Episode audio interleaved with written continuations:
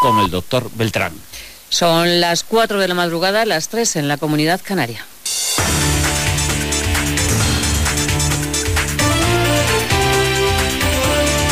Noticias en Onda Cero. Buenas noches. La agenda de este domingo viene marcada por el encuentro por videoconferencia que va a mantener el presidente del Gobierno con las unidades militares que participan en misiones de paz en el extranjero. Este acto es una tradición ya y es el momento en el que Mariano Rajoy va a felicitar a las Navidades a los 2.500 militares españoles que se encuentran desplegados en misiones por todo el mundo. A pesar de la tristeza de estar lejos de los suyos en estos días, nuestras Fuerzas Armadas también muestran su orgullo de velar por la seguridad que aunque duela la distancia, vale la pena estar aquí, trabajando para que vuestro día a día sea más seguro y por un mundo mejor. ¡Feliz Navidad! Todo el destacamento Mamba os deseamos ¡Feliz Navidad! Desde el navegando en agua del os deseamos ¡Feliz Navidad! Desde todos los rincones del mundo, las Fuerzas Armadas os deseamos a todos los españoles ¡Feliz Navidad! Otra tradición en este día de Nochebuena será el mensaje del rey Felipe VI esta noche a las 9, un mensaje que llega tres días después de las elecciones catalanas y en el que el rey apelará a un proyecto común. Desde Bruselas, Carles Puigdemont le ha pedido al rey que aproveche su discurso para hacer de árbitro en la crisis catalana. Además, Puigdemont eleva el pulso al Estado y le pide al jefe del Estado que rectifique, que no forme parte del 155. El monarca decidió tomar parte en un grave error por parte de la política del gobierno español, porque prefirió ser el monarca del 155, el monarca del gobierno español, que no el jefe de Estado de un Estado que podía albergar soluciones diferentes. El rey tiene una oportunidad, que es el mensaje de Navidad. A ver si empieza la rectificación de la política también les contamos que la Fundación FAES, que preside José María Aznar, alaba en un documento a la líder de Ciudadanos, Inés Arrimadas, y critica la estrategia del gobierno de Mariano Rajoy en Cataluña. En concreto, critican a la vicepresidenta Soraya Sáenz de Santa María por haber afirmado que Mariano Rajoy había descabezado al independentismo. Y esta noche la ONG Mensajeros por la Paz organiza en el Círculo de Bellas Artes una cena para 200 personas sin hogar. El menú ha sido elaborado por el chef Martín Berasategui y junto al Padre Ángel también va a asistir a esta cena la alcaldesa de Madrid, Manuela Carmena Vicky Victoria Verdier. Tercer año consecutivo que el Padre Ángel celebra esta cena solidaria y de gala para unos 200 sin hogar de Madrid. En esta ocasión el evento tendrá lugar en el Salón de Baile del Círculo de Bellas Artes a partir de las 8 de la tarde y los comensales que han recibido su invitación formal degustarán un menú de la estrella Michelin Martín Berasategui. Hemos creado una sopa de bocadillo de jamón con, con los ingredientes que tiene un bocata de jamón, luego un jarrete de cerdo asado con un puré de patata especial y un carpacho de cocido vasco y luego un tiramisú a la manera de las arte con unas manzanas asadas. Ya sabes que las arte está rodeado de árboles de manzanas y la verdad es que me hace muchísima ilusión el transportar felicidad el día de Nochebuena para esa gente que cualquiera de nosotros podríamos estar donde están ellos. Como ya es costumbre, la alcaldesa Carmen, acompañada por la teniente de alcalde Marta Higuera, se acercarán a saludar a los comensales. También irá el portavoz del principal grupo de la oposición, José Luis Martínez Almeida.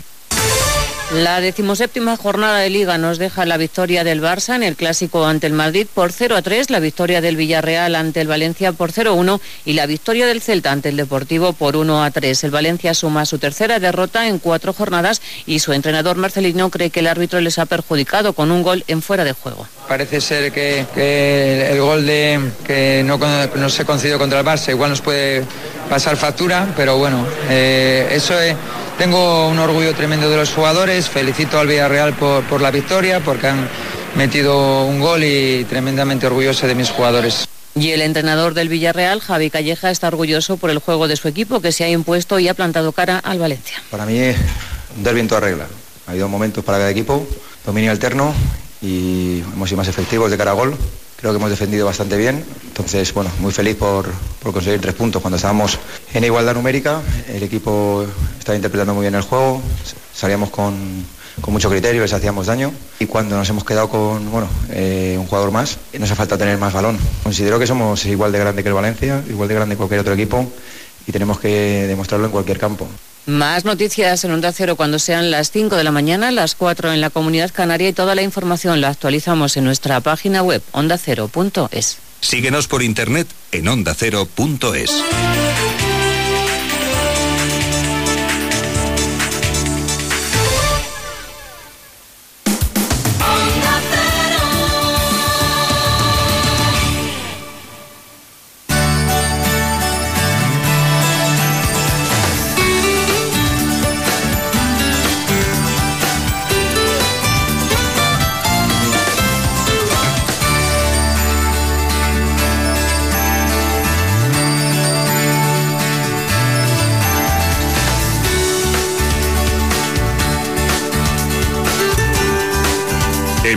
manos.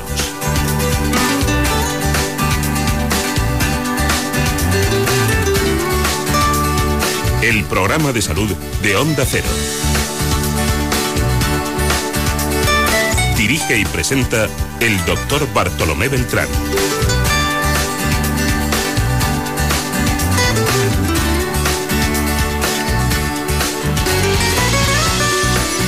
Aquí estamos, muy buenos días.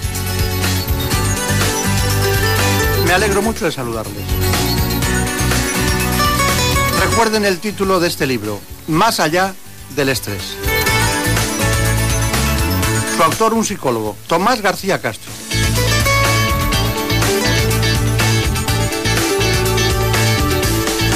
Veamos cómo influyen los problemas en relación con el estrés y sobre todo en el ámbito laboral. En buenas manos. El programa de salud de Onda Cero.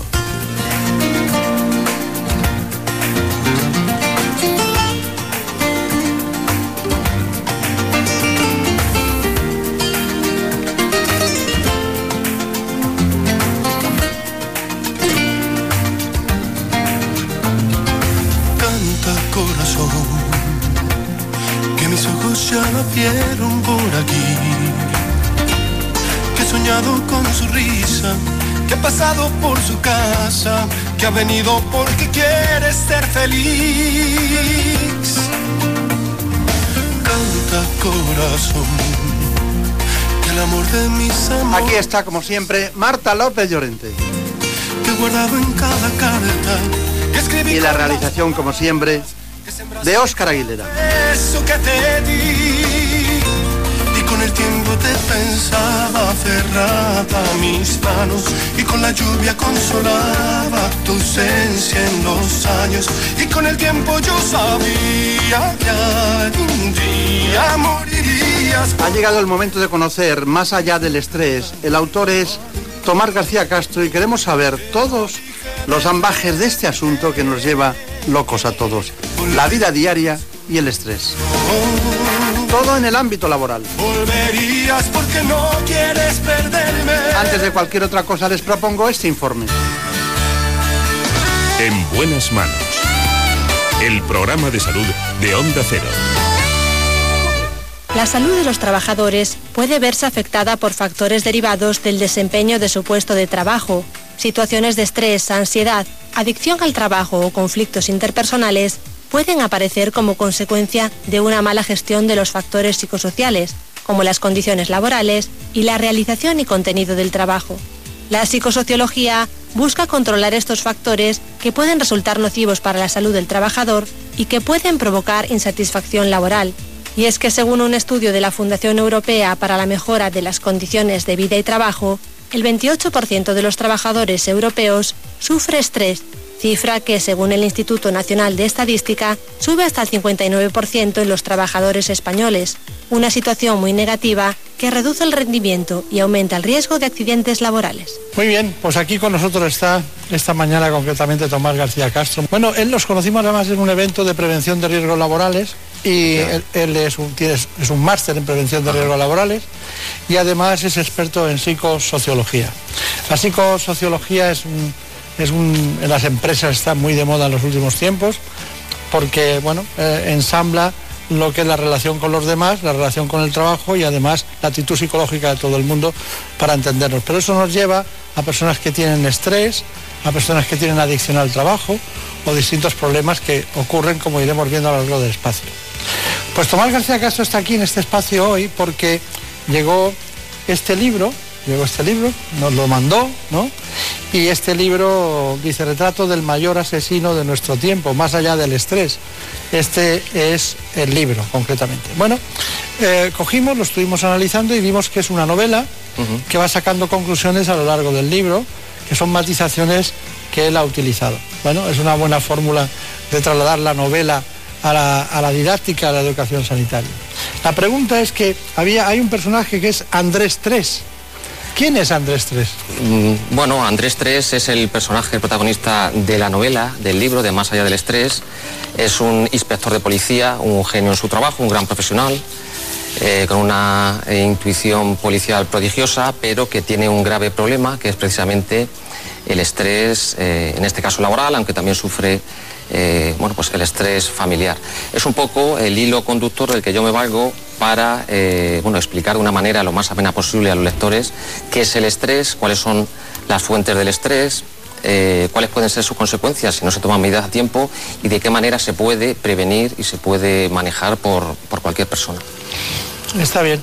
¿Y, cuáles serían, diríamos, los, los factores por los que alguien que tiene estrés eh, debuta en las consultas de psicólogos, de psiquiatras o en el trabajo? ¿Cuál sería el corolario de temas, las consecuencias del estrés, por decirlo de alguna manera? Bueno, eh, en principio el estrés hay que aclarar que no es más que un, conjunto de reacciones fundamentalmente fisiológicas que preparan el cuerpo humano para la acción. Eh, este era el mecanismo del que se valían nuestros antepasados, los hombres primitivos, hace miles de años para luchar o para huir ¿eh? realmente de, los depredadores o de las fieras eh, de aquella época. Eh, y en ese sentido, este es en principio es positivo. hoy en día ya no tenemos que enfrentarnos pues, a, esas amenazas de las fieras, pero sí que nuestro cerebro, que es un experto detector de amenazas, identifica otras situaciones de, de, la vida contemporánea, de la vida moderna, como amenazantes y sigue generando esa respuesta de estrés, de manera que hoy en día pues, el estrés se ha convertido pues, en un mecanismo natural eh, del que nos valemos para, eh, bueno, pues, eh, digamos, adaptarnos a esas situaciones que, requieren de una especial activación, sin necesidad de que sea un estresor absoluto como sería este relativo. ¿Qué ocurre? ¿Eso es un estrés positivo o es un estrés productivo, que nos ayuda, que nos hace mejores, más, más motivados, más creativos. Que nos mantiene despiertos. Efectivamente, que nos hace eh, superar eh, el día a día. El problema es cuando ese estrés fundamentalmente se vuelve crónico, es decir, su duración es excesiva. Eh, hoy en día somos personas multitarea o se hace un estrés demasiado frecuente, de manera que sobrevienen, como bien ha dicho, ciertas patologías, ciertas enfermedades, porque nuestro organismo realmente está adaptado, está eh, bueno, puede, aguantar eh, esas fuentes de estrés, esos estresores de manera puntual, pero no de una manera continuada. Esas patologías, esas enfermedades son los que, pues, eh, finalmente, pues, hace que las personas acaben la consulta del psicólogo, del psiquiatra o de un médico de medicina general, porque como veremos más adelante, no solamente se producen enfermedades psíquicas, sino también se somatizan esos problemas y, acaban padeciéndose enfermedades a nivel fisiológico. Muy bien, pues este es nuestro nuestro amigo de hoy, eh, que nos va a acompañar en todo este espacio para ir matizando todos aquellos aspectos que están en relación con la psicosociología, en este caso del estrés. Pero le voy a dar un dato que tenemos nosotros, que es el 30% de los trabajadores de la Unión Europea sufre estrés en el trabajo. El 30%, un tercio de los trabajadores sufren estrés en el trabajo. Eh, ¿Qué es eso de la, de la psicosociología aplicada? Eh, bueno, es una de las cuatro especialidades que integran la prevención de riesgos laborales. Está la medicina del trabajo, la seguridad, la higiene y la economía y psicosociología aplicada. Eh, bueno, eh, es fruto de, la interacción entre la psicología y la sociología y básicamente lo que estudia son es bueno, la relación entre las características organizativas de la empresa y las capacidades, necesidades y expectativas del trabajador. De forma que un riesgo psicosocial se produce cuando existe un desequilibrio entre lo que la empresa exige al trabajador y lo que el trabajador puede darle. Para hacernos una idea, el principal y más habitual riesgo psicosocial en el trabajo es el estrés. Pero, por ejemplo, eh, cuando hablamos de mobbing, por ejemplo, estamos hablando de algo que es psicosociología. Sí, sí, por supuesto que sí. ¿En qué consiste? A ver, el móvil es, un, maltrato eh, degradante y continuado que recibe eh, un trabajador por parte de, otro trabajador, otro, eh, en fin, un subordinado, un superior, que se comportan de él de, una manera cruel, con el fin de aniquilarlo psicológicamente y llegar pues incluso a a sacarlo de la organización o, a su sometimiento por diferentes procedimientos. Esto es un tema delicado porque incluso eh, sobrepasa de alguna manera el ámbito laboral. ¿eh? Es un, una conducta que está en nuestro Código Penal, el, acoso laboral, eh, y, bueno, que requiere pues, una serie de elementos muy concretos, es decir, eh, cualquier reprensión por parte de, un jefe a, un subordinado no quiere decir que sea, o un desencuentro entre dos compañeros no es, no es siempre móvil. Esto es algo que, hay que aclarar porque eh, necesita unas características muy, muy concretas de habitualidad, de malicia, de una serie de conductas de hostigamiento muy, muy concretas. Y me imagino que también hemos, entrado en el móvil para ver también en qué territorio nos movemos, pero me imagino que cuando hay alguien que tiene un hay desequilibrios en el ámbito laboral entre las exigencias de un trabajo y las características del trabajador. No todo el mundo sirve para todo. y, a veces el trabajo exige unas, unas condiciones. Esos, esos desequilibrios también lo trata la psicosociología. Sí, sí, claro que sí. Es una fuente de estrés eh, eh, que se denomina carga cualitativa de trabajo. Es decir, existe la carga de trabajo cuantitativa, que es demasiadas tareas en poco tiempo, de forma que el trabajador resulta bueno, pues, eh, estresado al no poder dar abasto, y existe la carga cualitativa de trabajo, que es tener que realizar unas tareas que están por encima, por encima, muy por encima de las capacidades del trabajador o muy por debajo, que sería la subcarga cualitativa de... Es decir, también eh, hacer algo que está por debajo de tus capacidades eh, también frustra de alguna manera, eh, bueno, y ahí está un poco pues esa visión que tiene que tener el empresario y que tiene siempre el apoyo de la psicosociología para adaptar el trabajo a cada trabajador. Esto además es fundamental. los mecanismos preventivos de cada compañía, claro. Fundamental para la productividad del trabajador, además. Usted ha citado el estrés periódicamente, pero nuestro compañero Javier Saz se ha hecho muchas preguntas respecto al estrés, ¿no? Se ha preguntado cuestiones que por, qué es en realidad, eh, cómo nos afecta psicológicamente y físicamente. Y esta es la conclusión de su informe. El estrés es un conjunto de alteraciones que se producen en el organismo como respuesta ante determinados estímulos repetidos que nos resultan una amenaza. Según la Organización Mundial de la Salud, cuando esta respuesta a la tensión se mantiene en el tiempo, se puede llegar a calificar como patología y es una patología grave que acarrea consecuencias muy serias para la salud. En el plano psicológico, el estrés continuado puede producir insomnio, cansancio, irritabilidad, depresión y ansiedad, y en los casos más graves, incluso el suicidio. En el plano físico, los trastornos son múltiples, gastrointestinales como úlceras y dispepsia, cardiovasculares como hipertensión, arritmias e infartos y hasta sexuales como impotencia, eyaculación precoz y vaginismo.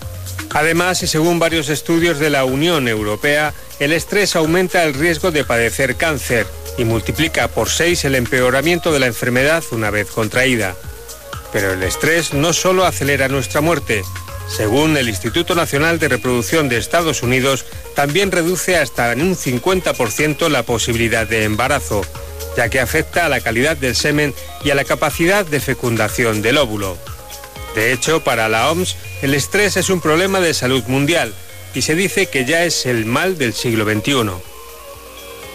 Bueno, eh, no es una exageración todo lo que se ha dicho, son datos contrastados, eh, lo hemos hecho en nuestro departamento de documentación pero tenemos un, reposo de actualidad, ¿no? Queremos conocer otras noticias que se han producido. La noticia es que se ha publicado un libro, Más allá del estrés, Tomás García Castro. Estamos tratando los temas en relación con el ámbito laboral, pero también con otras organizaciones.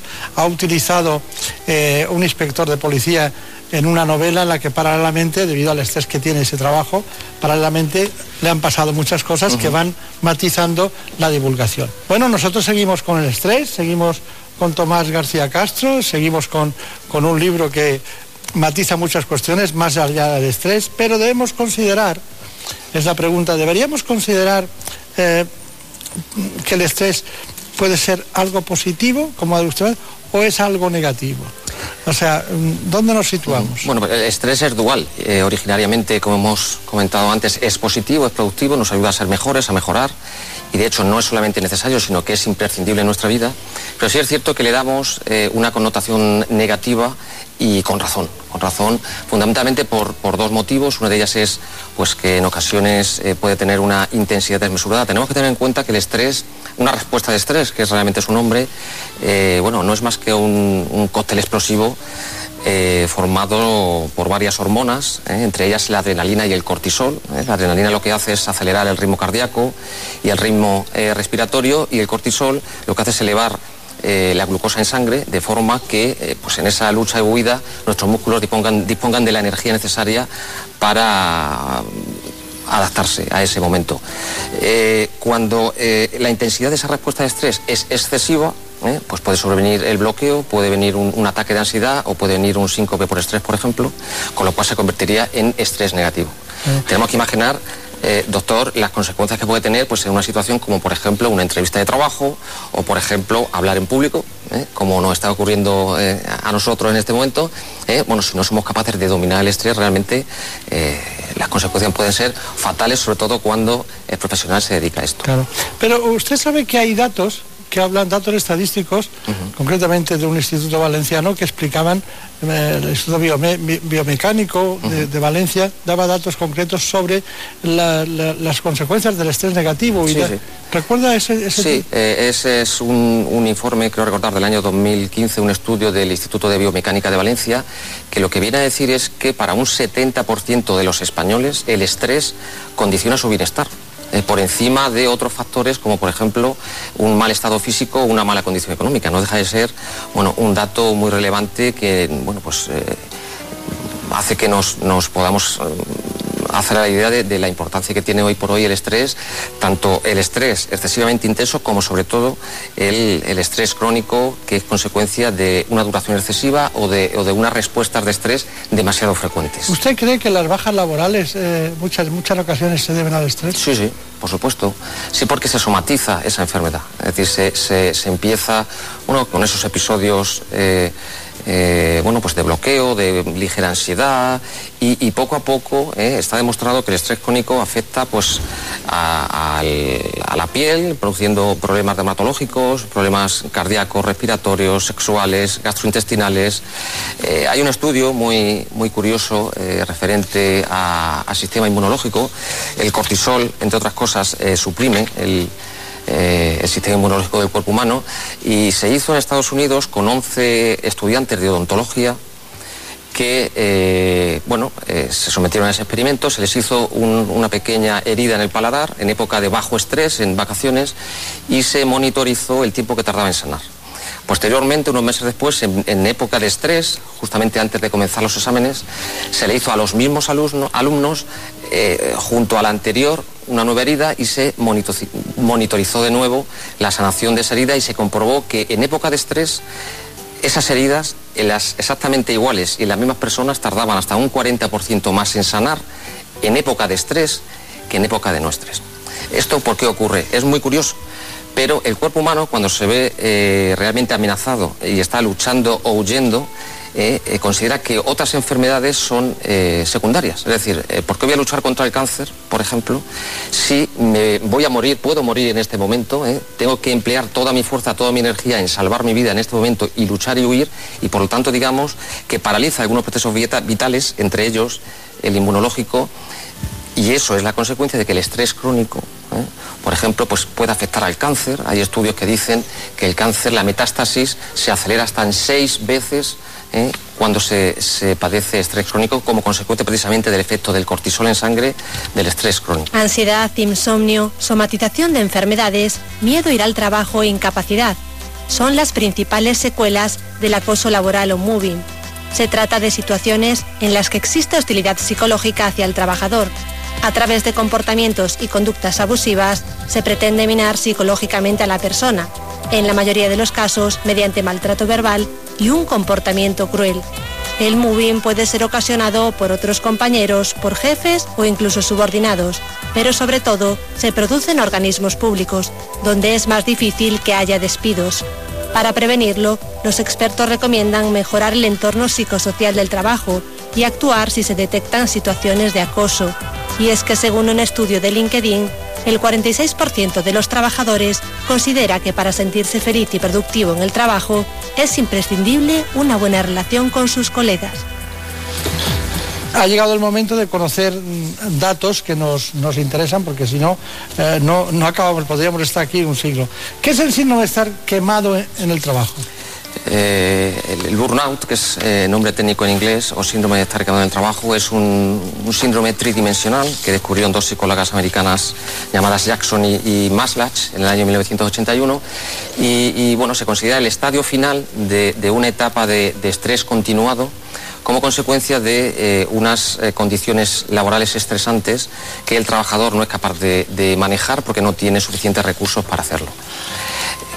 ¿Qué nos estresa más? ¿Cuáles son las cosas que nos estresan más? Pues eh, nos estresa, podemos hacer en, el... Hay dos grandes ámbitos en el estrés, que es el ámbito laboral y el ámbito familiar o personal. Eh, bueno, el ámbito laboral que es mi especialidad, pues podemos hacer dos grandes grupos, ¿eh? que es el contenido propio del trabajo, es decir, pues eh, profesiones que tienen mucho riesgo, toma de decisiones, contacto continuado con otras personas, con el público, y referente a, bueno, pues a la organización, pues la carga de trabajo, eh, las relaciones interpersonales y el clima laboral, el rol, bueno, son algunos de los factores de estrés más importantes. ya hemos hablado de las profesiones. ¿Qué quiere matizar usted sobre profesiones más estresantes?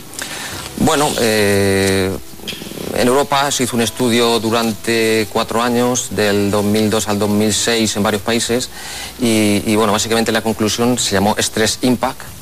Eh, se dio la conclusión de que las profesiones más estresantes eran aquellas que tenían un contacto directo con otras personas. ¿eh? Maestros, profesores, médicos, enfermeros, trabajadores sociales policías, efectivamente. Eh, personas que son de alguna manera testigos del sufrimiento de otras personas, un médico, un enfermero, un policía, un trabajador social.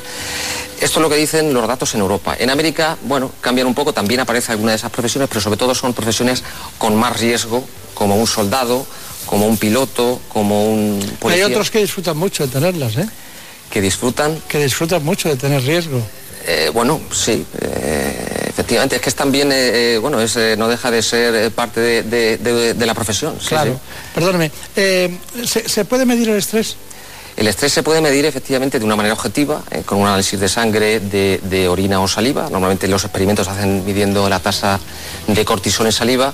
Y luego en el ámbito laboral, pues una, con una evaluación de riesgos psicosociales en la cual se valoran tanto datos objetivos de la empresa como bueno, la opinión de los trabajadores mediante entrevistas o cuestionarios. En una empresa que hubiera mucho mobbing, ¿eh? una empresa, ¿cómo, cómo, actuaría usted para que hubiera menos? Pues en principio habría que hacer una evaluación de riesgos psicosociales, quizás incluso utilizando un cuestionario que los hay específicos sobre acoso moral en el trabajo y bueno, y hay que tomar una serie de medidas, lógicamente, hacer una planificación de la actividad preventiva especialmente eh, destinada pues, a, detectar esos casos y a prevenirlos. El estrés en el trabajo puede convertirse en un problema para la vida cotidiana.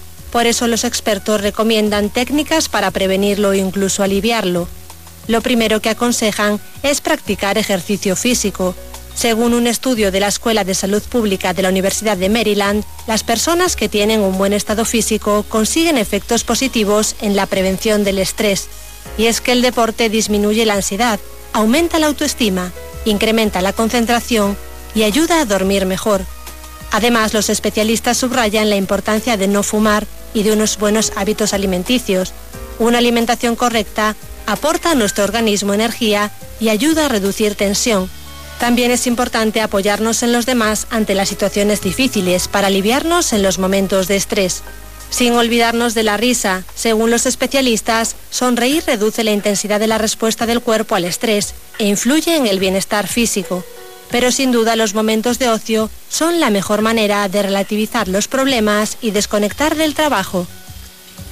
Está bien, está bien. Bueno, eh, hay una cosa que no me puedo ir aquí sin saberla, aquí es, lo tengo anotado, eh, ¿cuál es el perfil del acosador?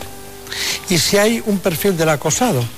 hay gente que no permite que la acosen por sus características y otros que tienen tendencia a acosar. ¿Me dan los dos perfiles? Sí, eh, hay estudios que hablan de que el acosador es una persona normalmente mediocre desde el punto de vista profesional, una persona envidiosa, una persona narcisista que se reviste de, bueno, de cierto encanto, eh, que siente envidia habitualmente y que, bueno, y que ha ascendido más que por méritos propios, precisamente por su capacidad para posicionarse. ¿eh? Podemos llamarlo el típico trepa si me permite la expresión.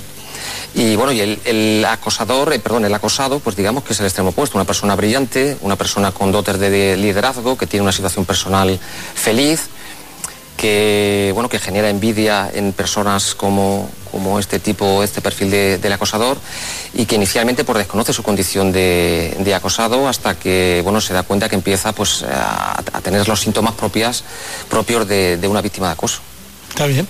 Bueno, nos queda una, una pregunta que nos hemos hecho y la habíamos prometido, que es, ¿qué haría usted en todos los sentidos, globalmente, para prevenir el estrés? Bien, hay una serie de técnicas que, la experiencia ha demostrado consistentemente además que son, son positivas para prevenir y reducir el estrés y que son de cinco tipos. ¿eh? Eh, son técnicas de tipo general, ¿eh? que nos dotan de recursos personales de tipo genérico para prevenir y, reducir estrés, de tipo cognitivo, que lo que intentan es mejorar la evaluación que hacemos de esas situaciones que nos pueden generar estrés y de nuestras pro- propias capacidades para, para hacerle frente, técnicas fisiológicas que intentan pues, reducir el malestar propio de una respuesta de estrés, técnicas conductuales que eh, intentan dotar a la persona de, estrategias eh, que le capaciten para, para hacer mejor su trabajo y por lo tanto sufrir menos estrés y luego una serie de técnicas mixtas que básicamente pues, combinan técnicas fisiológicas con cognitivas. que eso, eso, perdone, para traducirlo sería el yoga... El yoga, el tai chi, el pilates, todo Bien. este tipo Vamos de... para atrás, técnicas generales. Por ejemplo, el, el tener un buen estado físico, estar bien físicamente, una dieta equilibrada, Sí, sí. El eh, ser optimistas, ten- no dar apoyo social en la familia y en el contexto donde estás. Ese es el No, top Eso cinco. sería eh, las técnicas generales. Efectivamente, técnicas generales son las que puede llevar a cabo cualquier persona y que yo considero, por mi experiencia, que eh, siguiéndolas, bueno, llevan mucho ganado en relación al estrés. Es decir, número uno, optimismo. Y, y sentido del humor. Está, hay estudios que demuestran que una persona optimista gestiona mucho mejor las situaciones de, de estrés. Eh, bueno, eh, la risa, por ejemplo, está demostrado que, que- que hace descender los niveles de cortisol en sangre. ¿eh? Bien. Por ejemplo, referente al optimismo. Ejercicio físico. aparte de fortalecernos eh, física y psicológicamente, eh, consigue que consumamos eh, esa energía extra que debido a que las exigencias actuales son más eh, psíquicas que físicas, no podemos consumir en, en las respuestas de estrés eh, Claro, la relajación física, mental, el, el- el control del equilibrio, el saber acompasar el trabajo intenso con eh, un Hay café con los compañeros de trabajo. El ocio, el la ocio, distracción, la saber distracción. compartimentar ¿eh? el ámbito laboral del ámbito familiar, muy importante. Desconectar, que hoy en día con las nuevas tecnologías es realmente complicado, es muy importante. Muy importante también la empatía, el escuchar a los demás. Habilidades el sociales, efectivamente sí, porque nos evitan conflictos. ¿eh? Ese tipo de escucha activa, empatía, asertividad es muy importante para, para evitar conflictos. Bueno, ¿dónde fue que nos conocimos? ¿Fue en Oviedo? Fue en Oviedo, en, en, bueno, eh, los premios Prever, si no recuerdo mal, de, que organiza el Consejo General de Profesionales de, la, de, la de prevención. las Ciencias del Trabajo, Sí. efectivamente, donde estaba premiada a tres media y bueno, yo también recibí un, un reconocimiento. Pues nada, pues hemos cerrado el círculo. Así que enhorabuena por el libro Muchas Tomás gracias. García Castro, Más allá del estrés. Nosotros no perdemos la memoria. ¿eh? Muy bien, se lo agradezco, doctor. Muchas Encantado. gracias y hasta pronto. En buenas manos. El programa de salud de Onda Cero. Hey there, kids, put on your dancing boots. Come dance with me. Come dance with me. What an evening for some terpsichore. Handsome face, I know a swear. En España, más de dos millones y medio de hombres padecen disfunción eréctil, o sea, impotencia sexual masculina. Vamos a hablar de las claves de este trastorno, que además se vive también en pareja. ¿Cuál es su diagnóstico? ¿Cuáles son los mejores tratamientos? Nos lo va a contar todo el director médico de Boston Medical Group en España, el doctor José Benítez.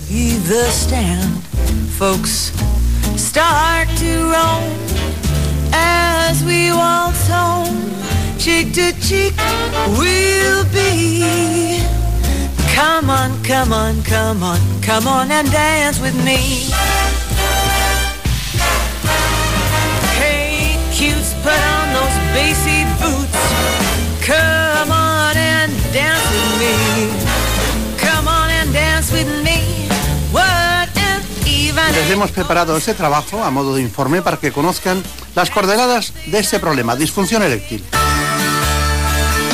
En buenas manos. El programa de salud de Onda Cero.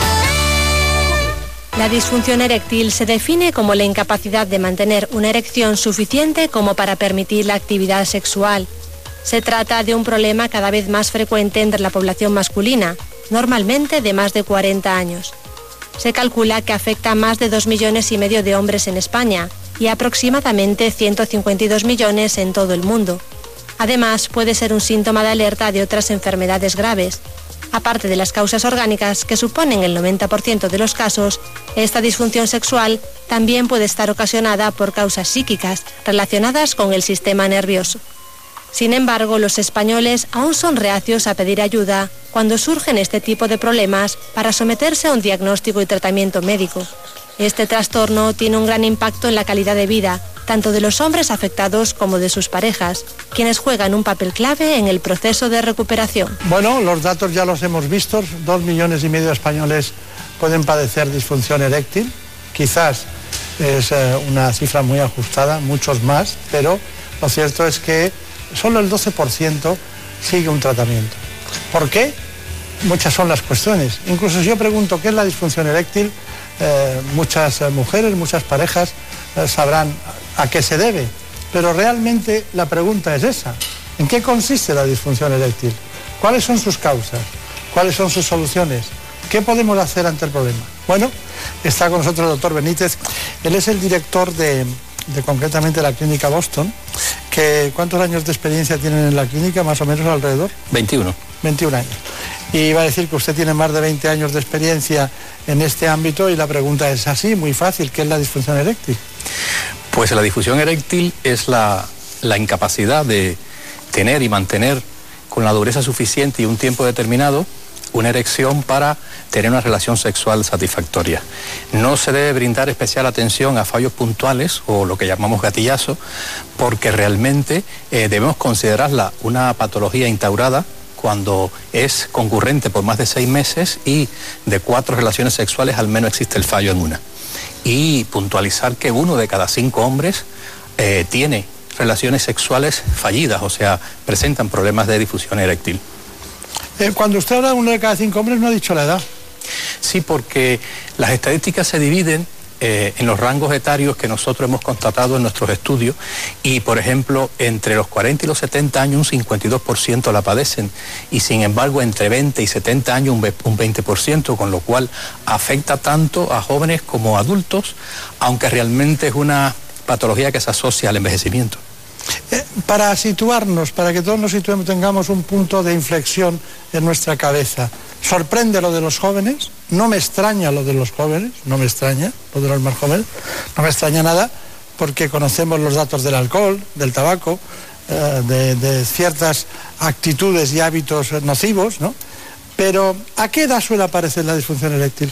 Sí, nosotros tenemos la experiencia de que en nuestras consultas uno de cada cuatro pacientes que tratamos tiene menos de 45 años y las edades más frecuentes con las que se comienza a presentar eh, la difusión eréctil es a partir de los 25 años, pero eso no significa que tengamos pacientes alrededor de los 20 años también que la padecen. Ya, ya.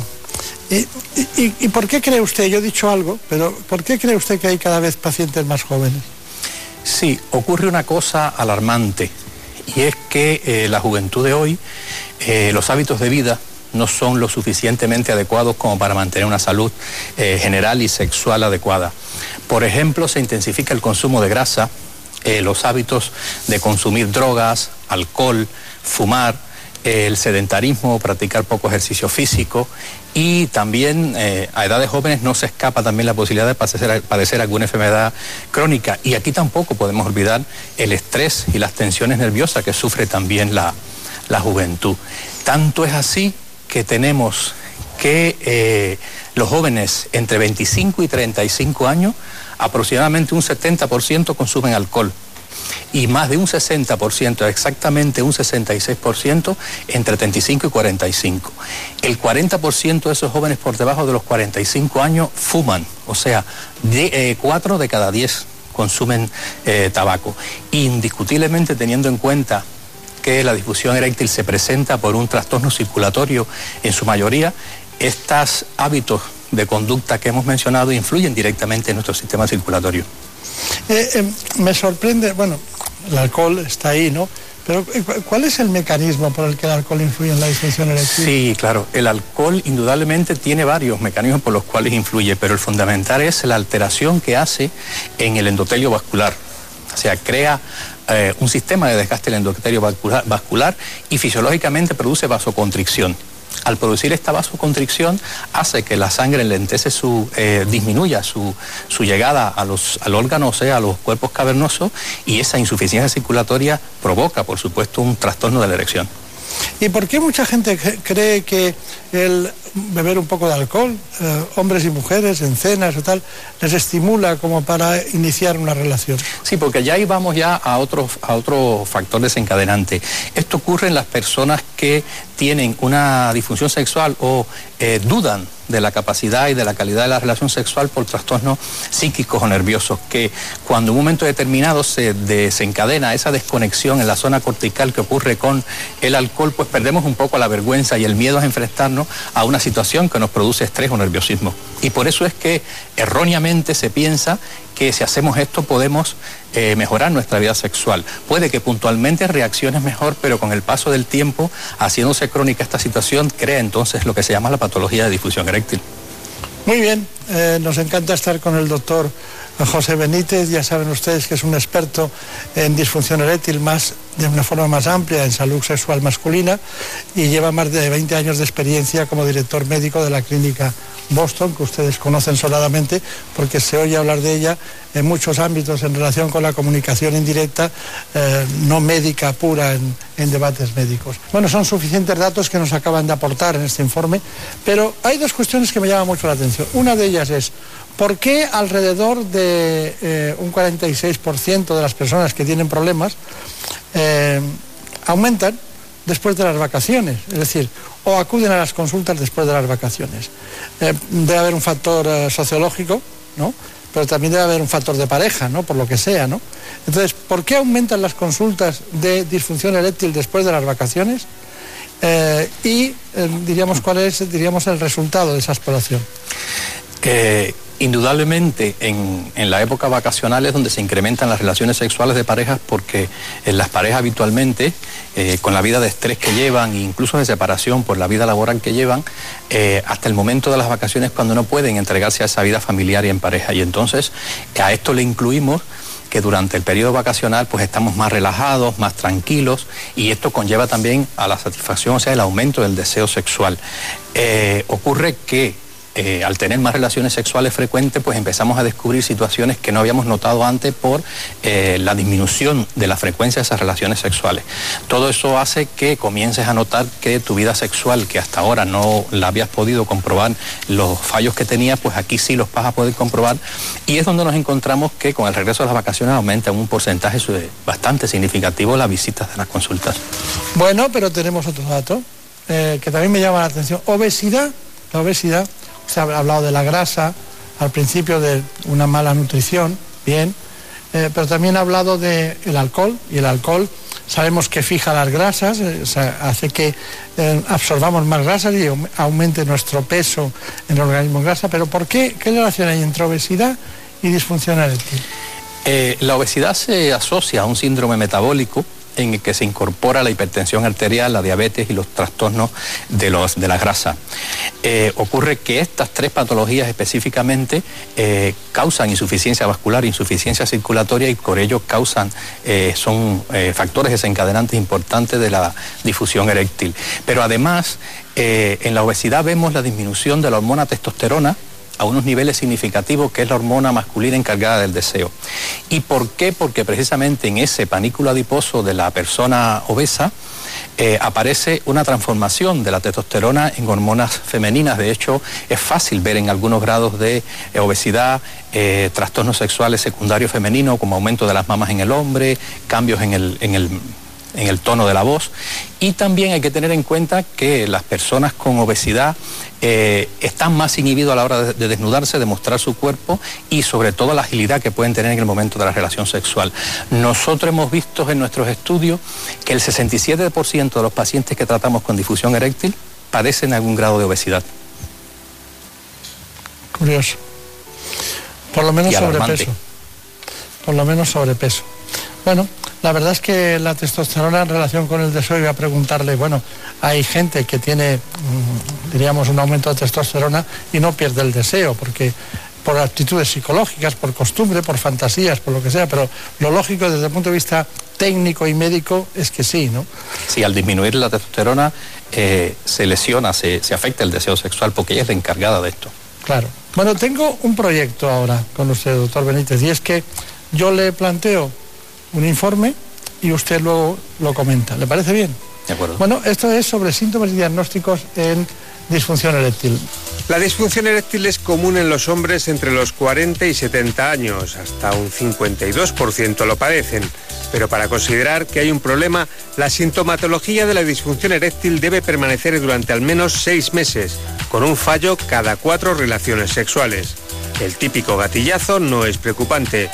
También hay que vigilar si desaparecen las erecciones espontáneas tanto nocturnas como diurnas, ya que son un síntoma de que algo está fallando en el mecanismo de la erección. El pene tiene en su anatomía tres formaciones tubulares en toda su longitud que se llaman cuerpos cavernosos, que son dos, y cuerpo esponjoso, que es el que está en el centro envolviendo la uretra. Los cuerpos cavernosos en número de dos son los encargados de la erección porque tienen contenidos vasculares y nerviosos y además, como su cuerpo lo indica, unas cavernas que son las que se llenan de, sangre durante este proceso. Ambos cuerpos cavernosos situados paralelamente y en toda la longitud están envueltos por una membrana albuginia que es la que atrapa la sangre en el interior de esto y permite la rigidez en la erección. Cuando existe la excitación y llegamos al clímax, se revierte el proceso por la contracción de estas estructuras vasculares y nerviosas, sobre todo las fibras lisas, y ocurre el vaciado o desaparece la erección. Una buena historia clínica seguida de un examen físico y de las pruebas complementarias ayudarán a descartar problemas psicológicos, que suponen tan solo un 10% de las causas y que tienen mucho que ver con la ansiedad, el estrés, la tensión y en general con el exceso de adrenalina. Sin embargo, en el 90% de los pacientes, las causas de la disfunción son orgánicas y tienen su origen en otras patologías como la diabetes, la hipertensión o el exceso de colesterol. Por eso es muy importante vigilar la disfunción eréctil, ya que puede ser un síntoma premonitorio de afecciones graves o problemas cardiovasculares. La disfunción eréctil se puede tratar con medicamentos orales tipo Viagra, con farmacoterapia intravenosa o con ondas de choque. Pero siempre, siempre hay que acudir al especialista, única garantía de recuperar nuestra salud sexual. Bueno, ah, se ha dicho una cosa, doctor Benítez, muy importante. Javier, se ha estado incluido un concepto que es, a veces alguien tiene una disfunción eréctil y es el primer síntoma de otras patologías. ¿Cuáles son las más frecuentes de esas patologías que encontramos con alguien que tiene una disfunción eréctil? Pues ante todo y muy importante a tener en cuenta son los trastornos cardiovasculares que se pueden presentar inmediatamente en un corto periodo de tiempo después que han aparecido los primeros síntomas de difusión eréctil, como son los infartos de miocardio, como son los accidentes vasculares encefálicos. Y a, además eh, tenemos que tener en cuenta que eh, hay pacientes que debutan con una eh, difusión eréctil y están comenzando a tener cifras de glicemia altísima o ya tienen instaurado en su organismo ya sea una glicemia o una hipertensión o cualquier otra patología cardiovascular y, circulatoria importante. Y es importantísimo que la población reconozca que tener un fallo sexual o tener instaurado una difusión eréctil no es sencillamente algo del orden sexual, sino también del orden de la salud general del paciente y como tal se tiene que tratar como un todo. Sí, pero hay muchos hombres que cuando eh, están indicados el tomar eh, diferentes medicamentos para aumentar su potencia sexual, pues dicen, piensan en que pueden tener problemas cardiovasculares o cerebrovasculares.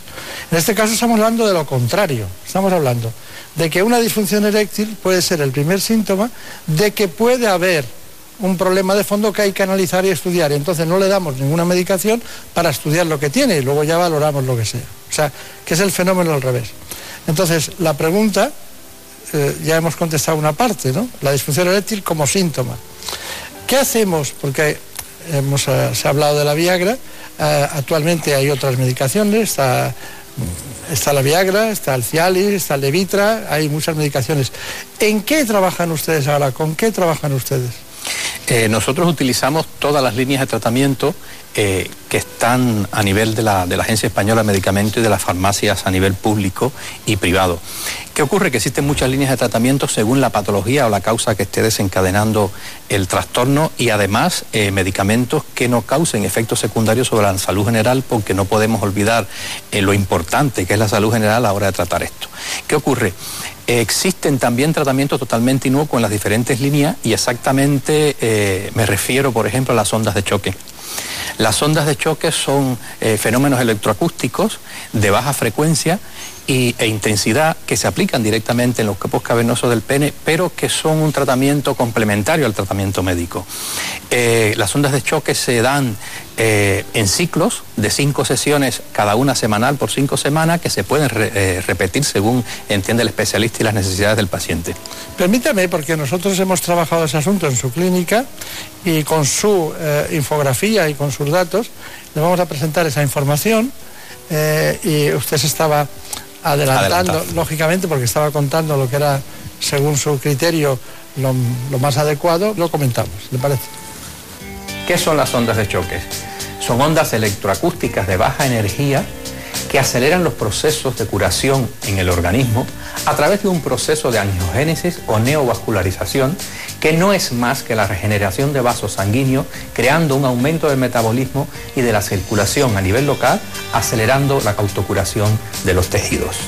Cada ciclo de ondas consta de cinco sesiones. Estas sesiones son repartidas en cinco semanas. ¿Cómo se aplican estas ondas de choque? ¿Cuál es la técnica? Recordemos que el pene, en toda su longitud, consta de cuerpos cavernosos, un cuerpo esponjoso que recubre el pene, el glande y la uretra en su parte inferior. Como el, efecto de llenado de los cuerpos cavernosos es lo que provoca la erección, ahí es donde se establece ese efecto circulatorio y por ende las ondas de choque hay que aplicarlas a lo largo de esas estructuras, tanto al lado derecho como izquierdo del pene, en forma de barrido y se aplican en estas regiones un total de 3.000 impulsos de ondas de choque. El resto se aplica en la crura o en la parte inferior del pene, o sea, la parte que está entre los testículos y el ano. Por la alta eficacia de estos tratamientos de ondas de choque, la Sociedad Europea de Urología ha decidido inscribirla como terapia sexual de primera línea. Los tratamientos de primera línea son aquellos que incluyen medicamentos y técnicas poco invasivas y altamente eficaces. En caso de que estos fallasen, se prosigue a diferentes niveles, a diferentes líneas de tratamiento, hasta culminar con la intervención quirúrgica si es necesario. Bueno, me contado usted perfectamente lo que habíamos iniciado aquí verbalmente. ¿Algo que añadir a este asunto? Sí, lo importante es que, se conozca que las ondas de choque son totalmente inocuas, que no necesitan de hospitalización ni anestesia y que estos son totalmente indoloras. Son prácticamente 15-20 minutos de consulta en cada sesión y como les decía, eh, el, porcentaje de recuperación es altísimo. hemos llegado a tener un 60% de pacientes que logran tener relaciones sexuales sin medicación después de los ciclos de ondas. Está muy bien, es un, porcentaje muy alto, ¿no? Entonces, eh, una vez eh, dicho esto, eh, vuelvo a la medicación. La medicación y cualquier otra, diríamos, recurso que tengan ustedes. ¿Cuáles son, qué, elementos utilizan además de las ondas de choque. Sí, como, como les había dicho, las ondas de choque son complementarias a un tratamiento y los tratamientos básicamente en primera línea se utilizan los inhibidores de la 5-fosfodiesterasa, que no es más que Viagra, Cialis y Levitra, y ahora el espedra actualmente en sus dosificaciones determinadas que tienen cada uno de ellos y que se van utilizando según las características de los pacientes y de ir fallando estas líneas pues se puede en segunda línea utilizar eh, las inoculaciones intracavernosas, las bombas al vacío y como última medida eh, y máxima pues la implantación de, prótesis peniana. Bien. Eh, dígame una cuestión. Eh, a veces hay pacientes que consultan y con mucha frecuencia se oye últimamente que dicen, bueno, eh, tomar a baja dosis continuamente algún producto de los que usted acaba de decir, a muy baja dosis. Y, luego cuando llega el momento de la, diríamos, de la relación, tomar algún buco dispersable. ¿Esto es un planteamiento correcto o no lo es? Eh, no está del todo descabellado, pero la indicación exactamente no es así. O sea, existen eh, dosificaciones mínimas de 5 miligramos, por ejemplo, en algunos de estos medicamentos y alguno de ellos se puede mandar diariamente porque indudablemente eh, va a mejorar el sistema circulatorio en general del organismo y también el, el los mecanismos de la erección, la circulación a nivel de los cuerpos cavernosos. Eh, normalmente se puede mandar también este medicamento a dosis baja o unido a, a otro medicamento de dosis mayor o a otra técnica eh, aplicable porque la máxima que se le ha indicado no es suficiente y se intentan unir los dos medicamentos. Lo que sí no debe hacer es utilizar una dosis mínima de uno y en el momento del acto sexual una dosis máxima de otro. Y el buco dispersable es uno solo de, esos, que está eh, concentrado en 10 miligramos, o sea que no todos esos medicamentos tienen eh, la presentación de buco dispersable. Está bien. Nosotros hemos parado finalmente, solo como conclusión, cuáles son los enemigos, una especie de decalo de la salud sexual. Y este es el informe. El 67% de los pacientes con disfunción eréctil tiene obesidad. Un estilo de vida poco saludable supone un obstáculo para tener una salud sexual plena. Y para saber cuáles son los enemigos de la salud sexual masculina, expertos en el sector han elaborado un decálogo para reconocerlos. El primero es la dieta poco saludable. Las dietas ricas en grasas y azúcares disminuyen la energía del hombre que afecta la circulación sanguínea. La obesidad muy relacionada con los trastornos metabólicos que puede desembocar en patologías vinculadas con la disfunción eréctil, como la diabetes, que es otro gran enemigo. La hipertensión y el colesterol. Se colapsan las arterias, fluye menos la sangre y llega menos cantidad al pene, lo que dificulta la erección. La apnea del sueño.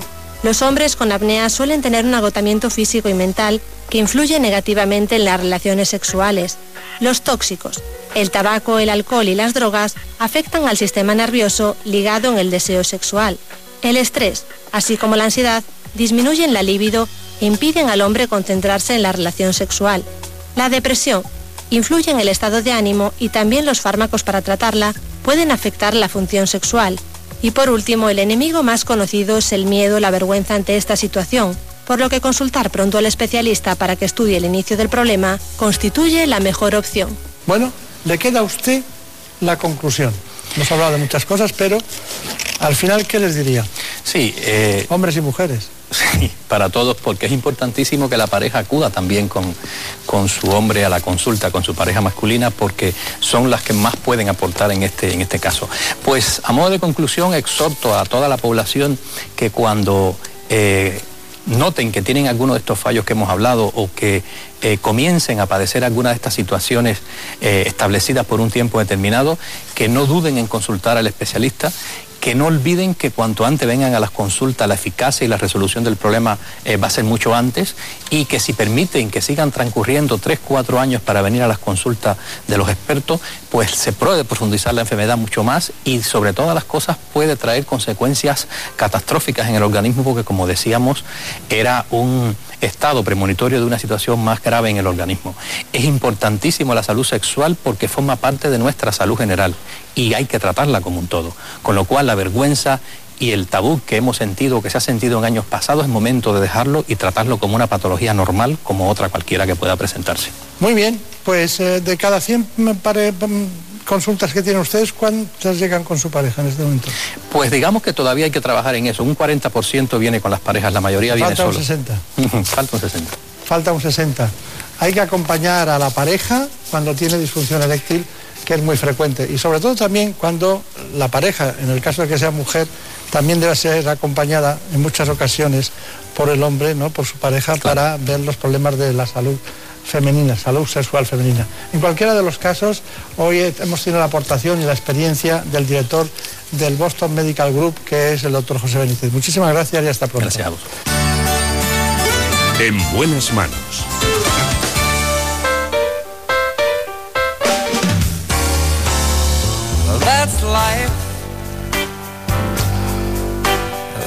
Ha llegado el momento de conocer las noticias que se han producido en España y en el mundo en la última hora. Así que les dejo con los compañeros de los servicios informativos.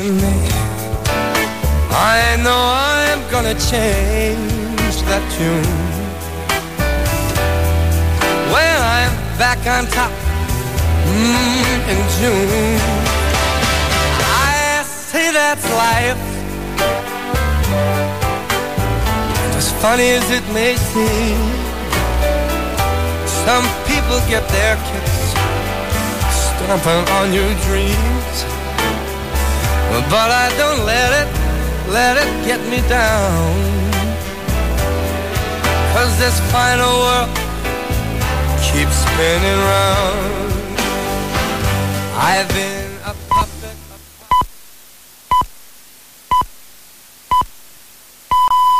Son las 5 de la mañana, las 4 en la comunidad canaria.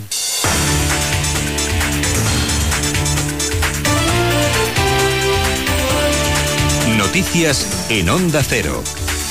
Buenos días, Carlas Puigdemont eleva el pulso al Estado y se atreve a pedir al rey, don, al rey don Felipe que rectifique. En una entrevista a la agencia Reuters, el expresidente catalán dice que quiere volver a España, pero claro, quiere un trato especial que le garantice que no será detenido. Puigdemont considera que el rey, con su discurso el pasado día 3 de octubre, tomó partido por la aplicación del artículo 155 de la Constitución y quiere que don Felipe rectifique. Además, Puigdemont no se fía del presidente del Gobierno, Mariano Rajoy es que ya no le ha quedado claro señor Rajoy. Es bastante um, sorprendente que sea quien ha recortado el estatut, quien se ha cargado la Constitución, sea quien ahora promueva un cambio constitucional. Hay que agarrarse bien porque esto asusta. Tampoco pueden uh, intentar uh, confeccionar un cambio constitucional la intención del Gobierno central y de Mariano Rajoy es que el nuevo Parlamento catalán esté constituido antes del 20 de enero y que no se agoten los plazos. La incógnita sigue siendo si, para entonces Puigdemont vendrá a recoger su acta de diputado o si seguirá afogado de la justicia. Esquerra Republicana quiere aclarar esta circunstancia antes de pactar nada y desde Ciudadanos, Carlos Carrizosa recuerda que no es muy normal que Puigdemont sea investido presidente mientras siga fugado. Puigdemont lo que tiene que hacer es volver a España para dar la cara ante la justicia como cualquier otro ciudadano que sea, que requerido por los jueces y por los tribunales para dar explicaciones de su conducta, si es que ha vulnerado la ley.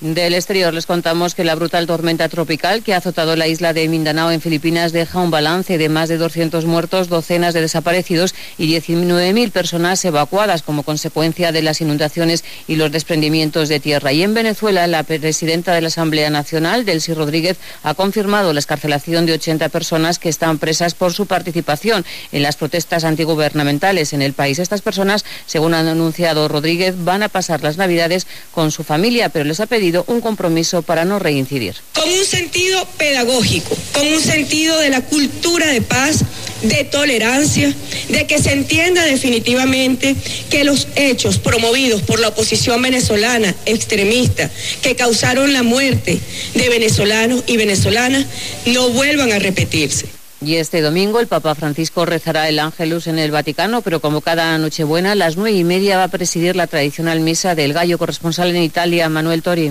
La Nochebuena, como no, se celebrará también desde la ciudad eterna, capital de la cristiandad mundial. Por eso el Papa, aunque a mediodía rece el conocido Ángelus, como todos los domingos, será esta noche a las nueve y media cuando presidirá desde la Basílica de San Pedro la misa del gallo para anunciar el nacimiento de Jesús.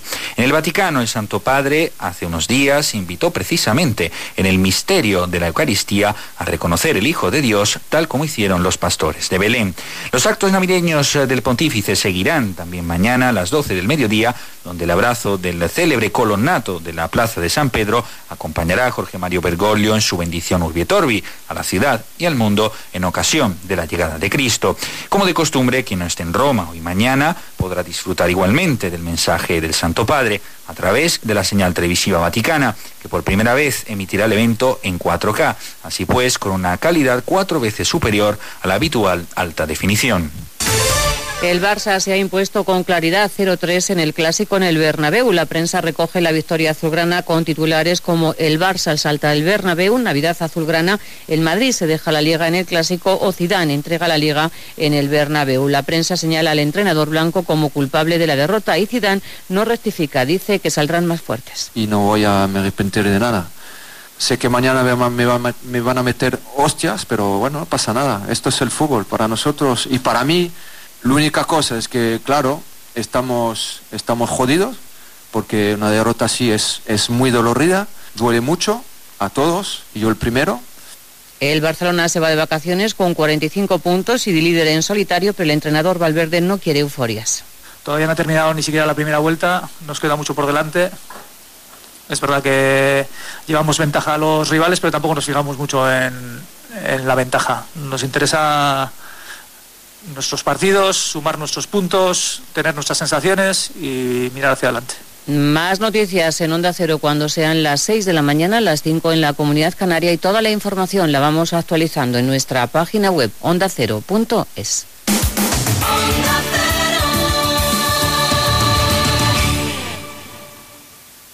Esta Nochebuena regala a tu familia una noche especial con la mejor música.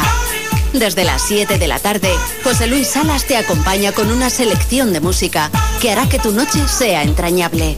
Especial Nochebuena, los mejores temas que han formado parte de nuestra vida. Música para disfrutar en familia y olvidarse de los villancicos. Todo un clásico. Este domingo disfruta de la Nochebuena en la mejor compañía. Te mereces esta radio. Onda Cero, tu radio.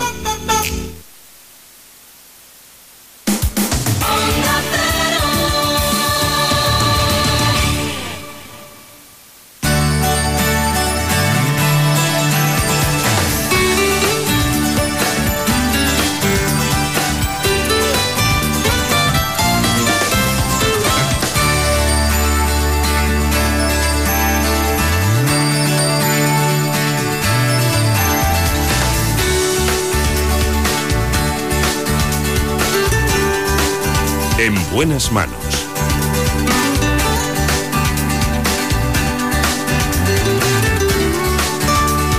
El programa de salud de Onda Cero. Dirige y presenta el doctor Bartolomé Beltrán.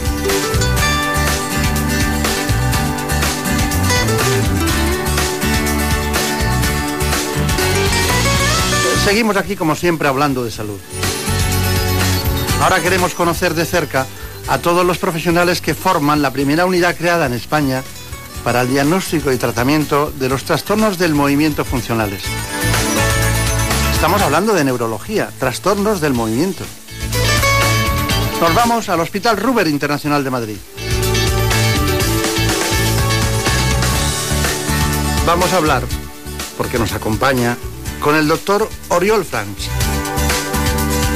El doctor Oriol Franch es jefe del Servicio de Neurología del Hospital Ruber Internacional. Vamos a adentrarnos en este asunto de la mano de mis compañeros con este informe. En buenas manos. El programa de salud de Onda Cero.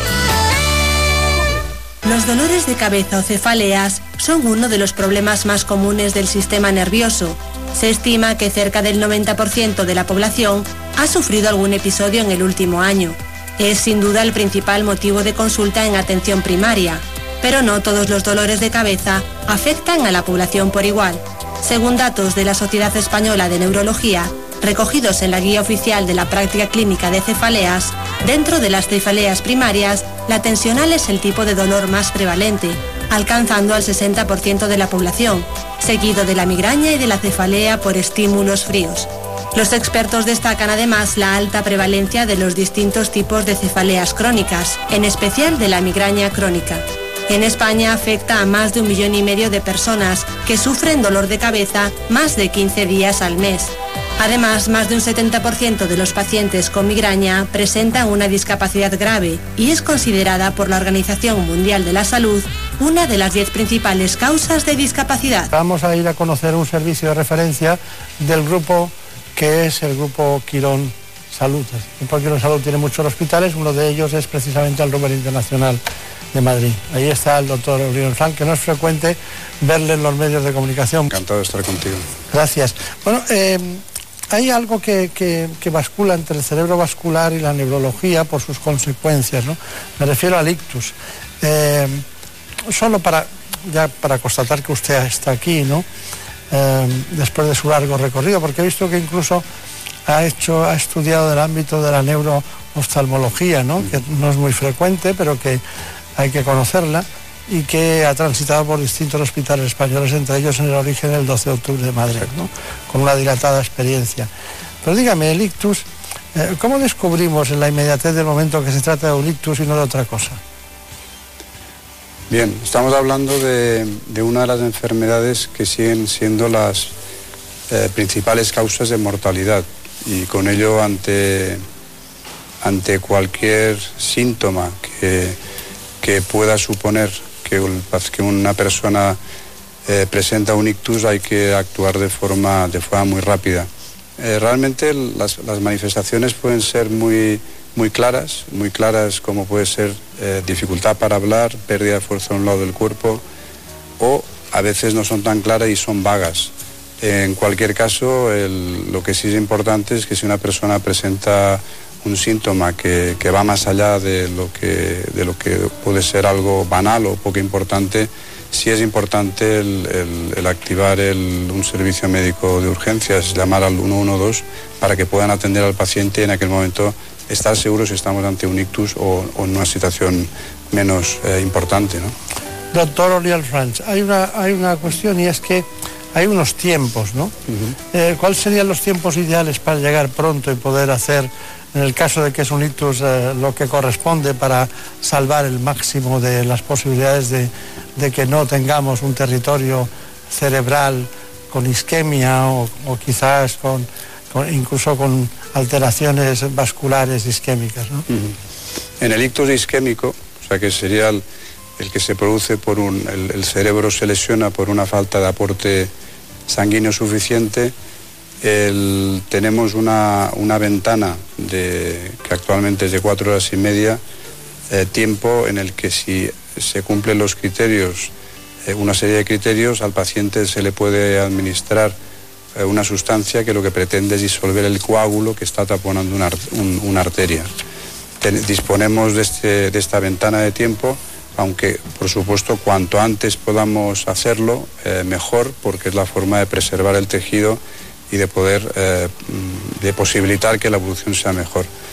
Eh, ahora bien, si, si fracasa este intento, ya de entrada vemos que es un- una arteria más importante, eh, más grande en el interior de la cabeza, que es la que está obstruida, eh, se utilizan actualmente con, con muy buenos resultados procedimientos eh, endovasculares, que es procedimientos con un, con un catéter a través de, que entra a través del- de, la, de la ingle, de la arteria femoral, y eh, para acceder a través de, lo que se- de lo que es aorta, troncos supraórticos, al vaso que está obstruido y poder desatascar este vaso y poder facilitar que la sangre vuelva a fluir al territorio que, que había quedado sin ella. Está bien. Bueno, una vez que el paciente ha sido diagnosticado, le tenemos eh, posicionado en un sitio, tenemos, sabemos ante qué topografía lesionada estamos. eh, cuando se tratan de- como consecuencia de arritmias y pacientes que tienen fibrilaciones auriculares, ustedes han puesto en marcha en los últimos tiempos tratamientos con anticoagulantes orales. Creo que hay eh, más o menos tres de, de- gran profusión y que son los que se indican los expertos. Y la pregunta que le quería hacer, ¿estos eh, anticoagulantes orales vienen a sustituir al síndrome o simplemente complementan eh, en el ámbito del tratamiento lo que ya viene haciendo el síndrome? Porque da la impresión de que debido a su, su fácil manejo por vía oral y sin necesidad de analíticas tan frecuentes, son de un interés, eh, diríamos, más cómodo para la calidad de vida de los pacientes. ¿no? Sí, en, en- determinadas situaciones, no en todas, que, que actualmente se utiliza el acenocumarol, el Sintrom, eh, hay estudios que han demostrado que los nuevos anticoagulantes orales son fármacos que, eh, que van a proteger igual o algo más, que en segundo lugar la, la frecuencia de complicaciones hemorrágicas va a ser menor y que en tercer lugar van a ser más cómodos pues porque no van a eh, no van a tener la incomodidad que tiene el síndrome de unos frecuentes controles. Pe- perdón, y en cuarto lugar también que la interacción con otros fármacos es menor. O sea que realmente son fármacos que, eh, que si, si están indicados para determinadas, por ejemplo, para la fibrilación auricular crónica, hay muchos estudios que han avalado estos fármacos, ya se utilizan. Ahora hay otras situaciones que aún está por, por demostrar si realmente suponen eh, ventaja o se pueden equipar al síndrome o no. Está bien, está bien. Bueno, eh, hay muchas cosas de las que se puede hablar con usted, ¿no? Y todas son para estar días enteros discutiéndolas porque se sabe mucho y a veces hay grandes vacíos en el conocimiento de los pacientes. Doctor Oliver Frank, eh, dentro de las cefaleas, que hay muchos tipos, hay discusiones y 320 tipos diferentes, 300, algo más de 300, la migraña. La migraña nos interesa mucho porque eh, tengo la impresión de que hay un error de principio, ¿no? que la intentan tratar como un dolor de cabeza habitual y, y eso no es así. ¿Nos puede usted distinguir entre lo que es una cefalea, diríamos, transicional, de las habituales que tenemos por la vida diaria, lo que es una, una cefalea tensional o una cefalea crónica y finalmente una migraña? Sí. En primer lugar quisiera a- hacer una aclaración previa que muchas veces yo hago a mis pacientes, que es el que un hecho que el tener dolor de cabeza no es un hecho normal. Lo que ocurre es que el dolor de cabeza tiene una prevalencia tan alta en la población general que, que lo tenemos como un hecho normalizado. De hecho, eh, yo a veces pregunto, eh, si, si le duele la cabeza, ¿qué es, ¿qué es lo que hace? Y me dicen, pues me tomo un ibuprofeno. Si le duele el pecho, dice, me voy corriendo a un hospital. O sea, por eso el- la, migraña, perdón, el dolor de cabeza es algo que por su frecuencia entendemos que es algo normal. El cefalea o dolor eh, de cabeza es el mismo término y la migraña es una enfermedad que se caracteriza por dolores de cabeza que se repiten a lo largo de la vida de- la persona. Es una enfermedad crónica que en la actualidad no tiene un tratamiento curativo, pero sí sabemos de muchas medicinas que pueden tratar eficazmente si la persona tiene una crisis migrañosa y también medicinas que se pueden tomar para prevenir que aparezcan dolores de cabeza en la migraña. Está bien. Utilizan ustedes incluso tratamientos preventivos muy especiales, ¿no? Que van, tengo aquí datos sobre el petio relacionado con el gen de la calcitonina, ¿no? Bueno, este es un fármaco que... Poco conocido, además. Sí, sí, sí. Está realmente, actualmente no, por la Agencia Europea del Medicamento aún no está autorizado, eh, autorizado, pero que sí es un fármaco, es un anticuerpo que, que se ha demostrado eficaz para la prevención de la migraña. Es, de, es, es- es el, más, el que más recientemente se ha incorporado al arsenal terapéutico preventivo de, de la migraña. Tenemos muchos fármacos que la elección va a depender de las características de, de cada persona. Está bien. Hay un asunto que también es importante en su especialidad, que es la epilepsia o epilepsia, como queramos. Javier Saz eh, ha hecho un, un reportaje con el doctor Gil Nagel y queríamos que lo viéramos y luego lo comentamos los días. ¿Le parece bien? Muy bien. Es un ingreso en una habitación preparada para ello, en la cual hay una serie de cámaras de vídeo que van a apuntar al paciente constantemente. El paciente eh, debe, se puede mover con cierta libertad, no es una prueba cruenta ni restrictiva y están conectados mediante electrodos pegados sobre el cuero cabelludo a un sistema que recoge toda la señal bioeléctrica del cerebro, la procesa y nos permite analizarla de muchas maneras y cuantas veces sea necesario, de una manera que además correlaciona en el tiempo con los movimientos y cambios que se experimenten registrados en el vídeo. Así que tenemos una perfecta correlación entre el síntoma y las manifestaciones eléctricas cerebrales. Estas descargas muy llamativas con un poco de propagación a electrodos que están cercanos, mientras que en el resto del cerebro, explorado con los electrodos profundos, no se produce activación. La monitorización video EG es lo que nos va a permitir en muchos casos confirmar la epilepsia, porque aquí vamos a poder simultáneamente ver el episodio en sí y la actividad eléctrica cerebral característica de una crisis epiléptica. En este paciente sospechamos un inicio de las crisis en la región parietal eh, del hemisferio derecho. Una vez identificadas las zonas de más sospecha, se insertaron unos electrodos que se pueden ver aquí en esta porción longitudinal como esta señal negra y en esta porción transversal como un electrodo eh, cortado, digamos, transversalmente. Una vez localizados los electrodos más activos, se procedió a, a una termocoagulación, es administrar una dosis de electricidad, una cantidad de electricidad de cierta intensidad que permite coagular el tejido cerebral en la periferia, que es estas zonas blanquecinas que se pueden ver en la resonancia magnética. Este procedimiento en ocasiones permite controlar las crisis o reducir la frecuencia de las crisis y en muchas ocasiones si no llegamos a una mejoría suficiente es como una confirmación adicional de que estamos en el lugar exacto del origen de las crisis, puesto que ha habido una mejoría. Digamos que con la resonancia, vídeo EG y PET, de manera no invasiva podemos limitar las posibilidades de origen de las crisis a un 10 o 15% de la corteza cerebral y ya con estéreo EG, con electrodos profundos, podemos localizarlo ya con precisión. E incluso tratarlo con pequeñas eh, activaciones eléctricas lo suficientemente intensas para termocoagular el tejido cerebral en torno al electrodo, como se puede ver en esta resonancia aquí. Bueno, ha sido profuso y bien explicado todo eso. Muy bien.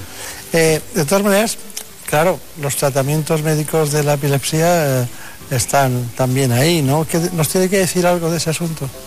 Sí, el- lo que explicaba el doctor Gilnagel, el paciente estudia en nuestra unidad de epilepsia, es un paciente con una epilepsia refractaria, paciente que no, que no ha respondido a los a fármacos que, que se utilizan habitualmente. El número de fármacos eh, que actualmente disponemos para tratar eh, la epilepsia es, ya es amplio y de hecho recientemente eh, en el último año han aparecido varios fármacos que son muy útiles y progresivamente los fármacos aumentan su eficacia y también aumentan la tolerancia. Hace eh, 30 años disponíamos de pocos y ahora en cambio disponemos de, bastantes fármacos que podemos elegir en cada caso. Y del embarazo en relación con los fármacos, ¿nos puede decir algo? Sí, también la importancia que tiene el, que, una mujer que está embarazada y ya se conocía que era epiléptica eh, y seguía un tratamiento, hay que tomar precauciones de cara al, al- al embarazo que, que pueda, que pueda iniciar. En ese sentido, sabemos que hay determinados fármacos, como por ejemplo el ácido valproico, que son, es un fármaco que debemos evitar porque la frecuencia de problemas de cara al feto va a ser alta, pero en cambio hay, hay otros fármacos, como por ejemplo puede ser la lamotrigina, la carbamazepina o quizás el levetiracetam, pues que son fármacos mucho más seguros y que en el caso de un embarazo son los de elección. Claro. Eh, ¿Ha visto usted trabajos, ha han comprobado la relación entre muerte súbita y epilepsia o epilepsia? Sí, la frecuencia de, muerte súbita en el paciente epiléptico es un hecho conocido y es un hecho que sin que en aquel pudiendo eh, ser explicado por diferentes eh, mecanismos, lógicamente el- un adecuado control de las crisis, eh, con, siendo eh, riguroso en, la toma de los fármacos, eh, durmiendo las horas que una persona tiene que dormir y evitando otros factores facilitadores como puede ser alcohol u otros, la persona está disminuyendo las posibilidades de que se pueda producir una situación como la que ha comentado. Hace muchos años, mucho tiempo que ustedes vienen empleando la resonancia magnética para el diagnóstico o la prevención de trastornos dentro del ámbito de la epilepsia, porque parece un asunto nuevo, ¿no? Nuestros libros antiguos de neurología no hablaban de eso. No, realmente en la década, hasta la década de los 70, eh, el cerebro era inaccesible. El cerebro, realmente cuando una persona tenía cualquier síntoma eh, neurológico, ya fuera dolor de cabeza o pérdidas de conocimiento o una crisis epiléptica, eh, no teníamos pruebas para, para poder ver eh, cómo estaba el cerebro, qué ocurría. En la década de los 70 eh, fue cuando se, se inventó el escáner, empezó- se empezó a utilizar el escáner, es una técnica radiológica, y fue en la década de los 80 cuando se inventó la resonancia y a partir de entonces es cuando nosotros pudimos, podíamos ver el cerebro, el cerebro de, de las personas y ver cuál podía ser la enfermedad que podía motivar los síntomas que presentaba. Indudablemente eh, la neuroimagen, o sea, la imagen aplicada a la, a la neurología, ha supuesto un cambio radical en las neurociencias, de tal forma que ahora en este momento podemos diagnosticar rápidamente y con mucha precisión muchas enfermedades que hace unas décadas era imposible. Pasamos a un tema estrella, ¿no? Dios quisiera que no fuera así, pero es un tema de esclerosis múltiple. Eh, ¿Cómo podríamos matizarla en varios puntos? ¿Qué podría decirnos? Bien, la esclerosis múltiple es de, otra de las enfermedades eh, importantes dentro de la neurología. Es una enfermedad que, el, el término esclerosis, que hace referencia a cicatriz, es un término que se acuñó a finales del, final del siglo XIX, principio del siglo XX, y que describía lesiones residuales a nivel del, del- del cerebro. Se utiliza también para otras enfermedades, como puede ser la esclerosis lateral amiotrófica, pero son enfermedades que no tienen nada que ver una con la otra. La esclerosis, y por otro lado, el múltiples porque afecta a diferentes puntos del sistema nervioso. Y es una enfermedad que tiene una prevalencia, o sea, número de personas por, por- por población diferente en función de la latitud del país, de tal forma que, España se sitúa en una prevalencia media alrededor de, un, de 30, 40 personas por cada 100.000 habitantes. Y es una enfermedad que hasta hace, eh, hasta el hasta el año 95 no disponíamos de ningún fármaco que realmente eh, fuera capaz para modificar la evolución natural de la enfermedad. Y actualmente disponemos eh, 15 fármacos aprobados por la Agencia Europea del Medicamento que son capaces de modificar la, la evolución de la enfermedad, disminuir el número de brotes en el caso de la forma en brotes y remisiones y asegurar que las capacidades funcionales del paciente a la larga sean mejores. Está bien. Bueno, pues doctor Oriol Francia, ha sido un placer eh, que tenga, que dirija ese, ese departamento, ese servicio de neurología, concretamente del Hospital Rubén Internacional de Madrid, del Grupo Quirón Salud. Que tenga mucha suerte, recuerdo a sus compañeros y muchas gracias por haber estado con nosotros. Muchas gracias a usted.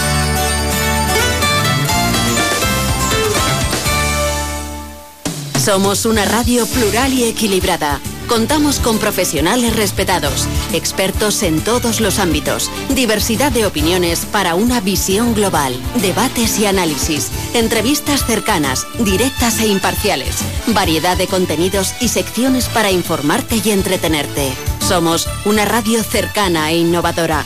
Te contamos y te escuchamos. Seguimos tu ritmo, compartimos gustos y aficiones. Te mereces esta radio. Onda Cero, tu radio.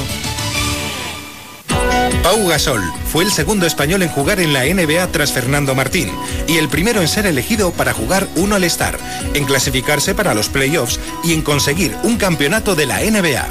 Junto a su hermano Marc Gasol rompió otro récord siendo los primeros hermanos en ser titulares en un All-Star. El deporte español nos da grandes momentos. Vive todos contados por sus protagonistas en el transistor. Todas las noches a las once y media.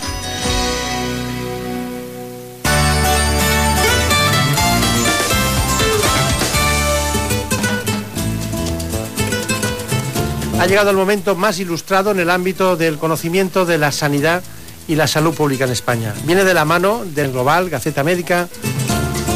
Si quieren ustedes estar bien de salud y además saber lo que pasa en el ámbito sanitario, tiene la palabra, se la damos en este instante, Santiago de Quiroga. Comenzamos con el repaso de la actualidad sanitaria. Y es que nos sirve este último número del año 2017 para revisar y para repasar lo que pasa con la farmacia y la medicina. El Global nos cuenta en un análisis de Alberto Cornejo que hay más avances, ha habido más avances en el año en lo tecnológico que en lo asistencial, ya que se han perdido, entre otras cosas, algunos proyectos de, eh, bueno, pues de, de proporcionar medicamentos a las residencias, como en Valencia. Y además se sigue perdiendo innovación que va a través de los medicamentos DH a los hospitales. En definitiva, que el modelo de farmacia es muy reconocido, pero nos falta el dejar de podarlo y dejar de convertirlo en un modelo que económicamente no sea viable. Por eso se incrementa, para que todos ustedes lo sepan, el número de farmacias que no son viables económicamente y que reciben ayudas, sobre todo en el entorno rural y periférico de las ciudades.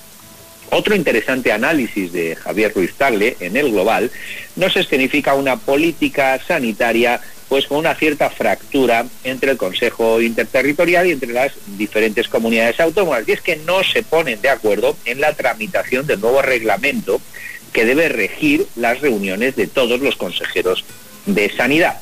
Y en un interesante análisis, el redactor del Global nos menciona que hemos pasado de un entorno donde los reales decretos se aprobaban por mayorías absolutas en los sucesivos gobiernos de un lado y de otro, y ahora solo hay PNLs, muchas proposiciones no de ley que salen de la Comisión de Sanidad, pero poca regulación. En fin, habrá que ponerles notas también a los políticos si no consiguen ponerse de acuerdo para avanzar en regular y en, eh, bueno, pues en legislar en materia sanitaria. Y por último, un análisis interesante de Sara Calvo del Global en relación al sector, a la industria farmacéutica, y es que avanzan las investigaciones en inmunooncología al tiempo que retrocede el cáncer.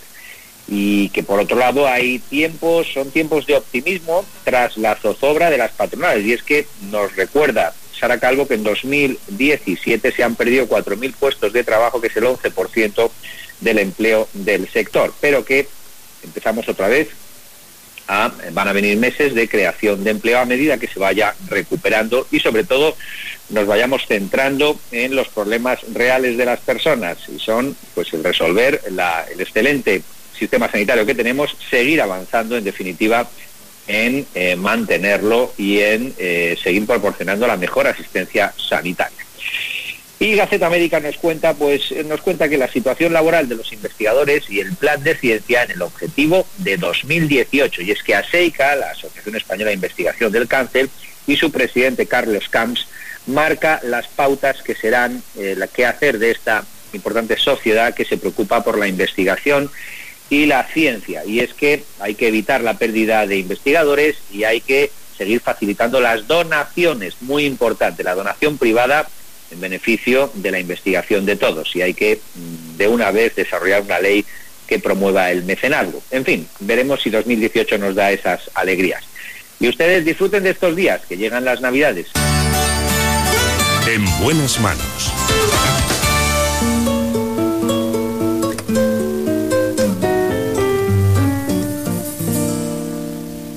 Déjame esta noche soñar contigo. Déjame imaginarme en tu labio lo mío. Déjame que me crea que te vuelvo loca. Déjame que yo sea quien te quite la ropa. Déjame que mis manos en la tuya. Déjame que te tome por la cintura. Déjame que te espere aunque no vuelvas. Déjame que te deje tenerme pena.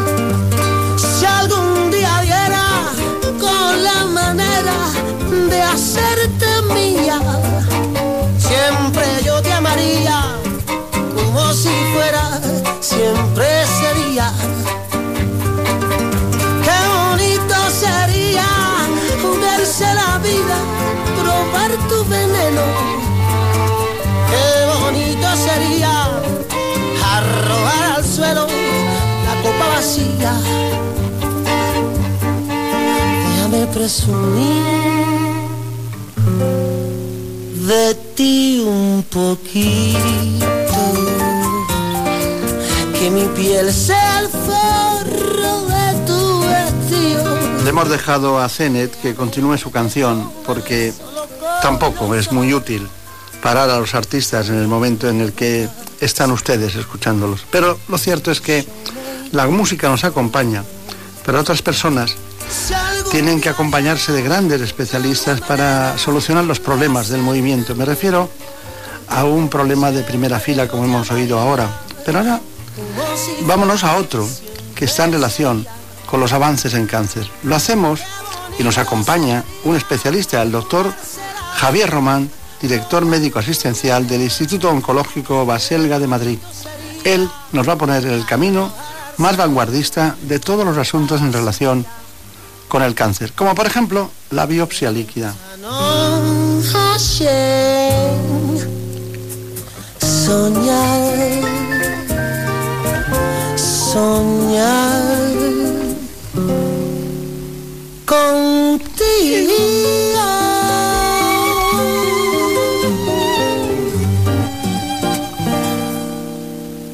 Así que, como les decía, hablamos en este caso de oncología y lo hacemos con el doctor Javier Román y les propongo a todos ustedes este informe. En buenas manos.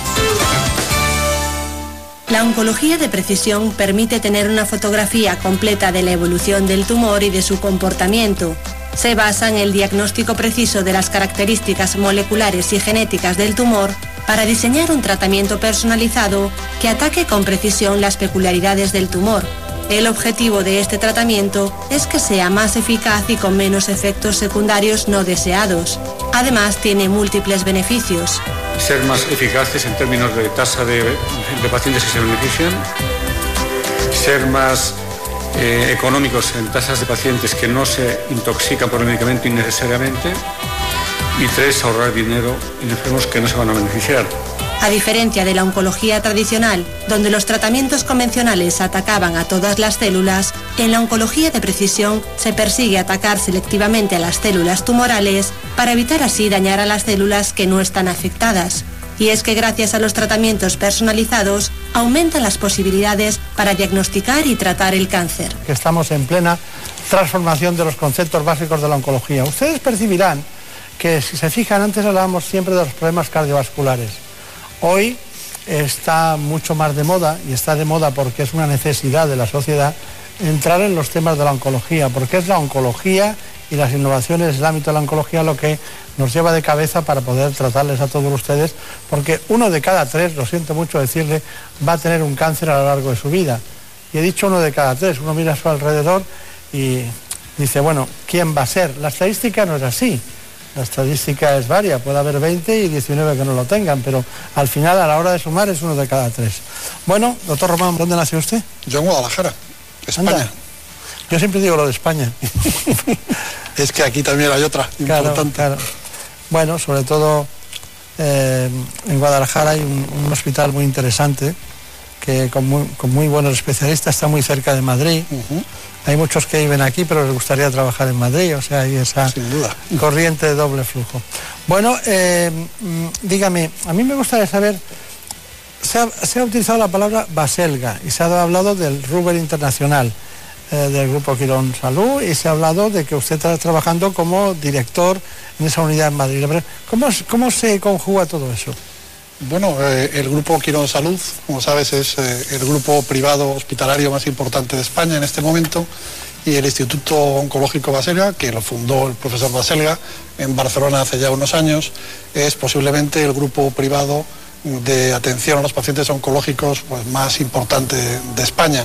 Y en este momento hay un acuerdo entre estas dos eh, organizaciones para que el Instituto Oncológico Baselga eh, gestione la oncología en el Hospital Quirón de Barcelona, en el Hospital Ruber Internacional y en el complejo Ruber Juan Bravo de Madrid.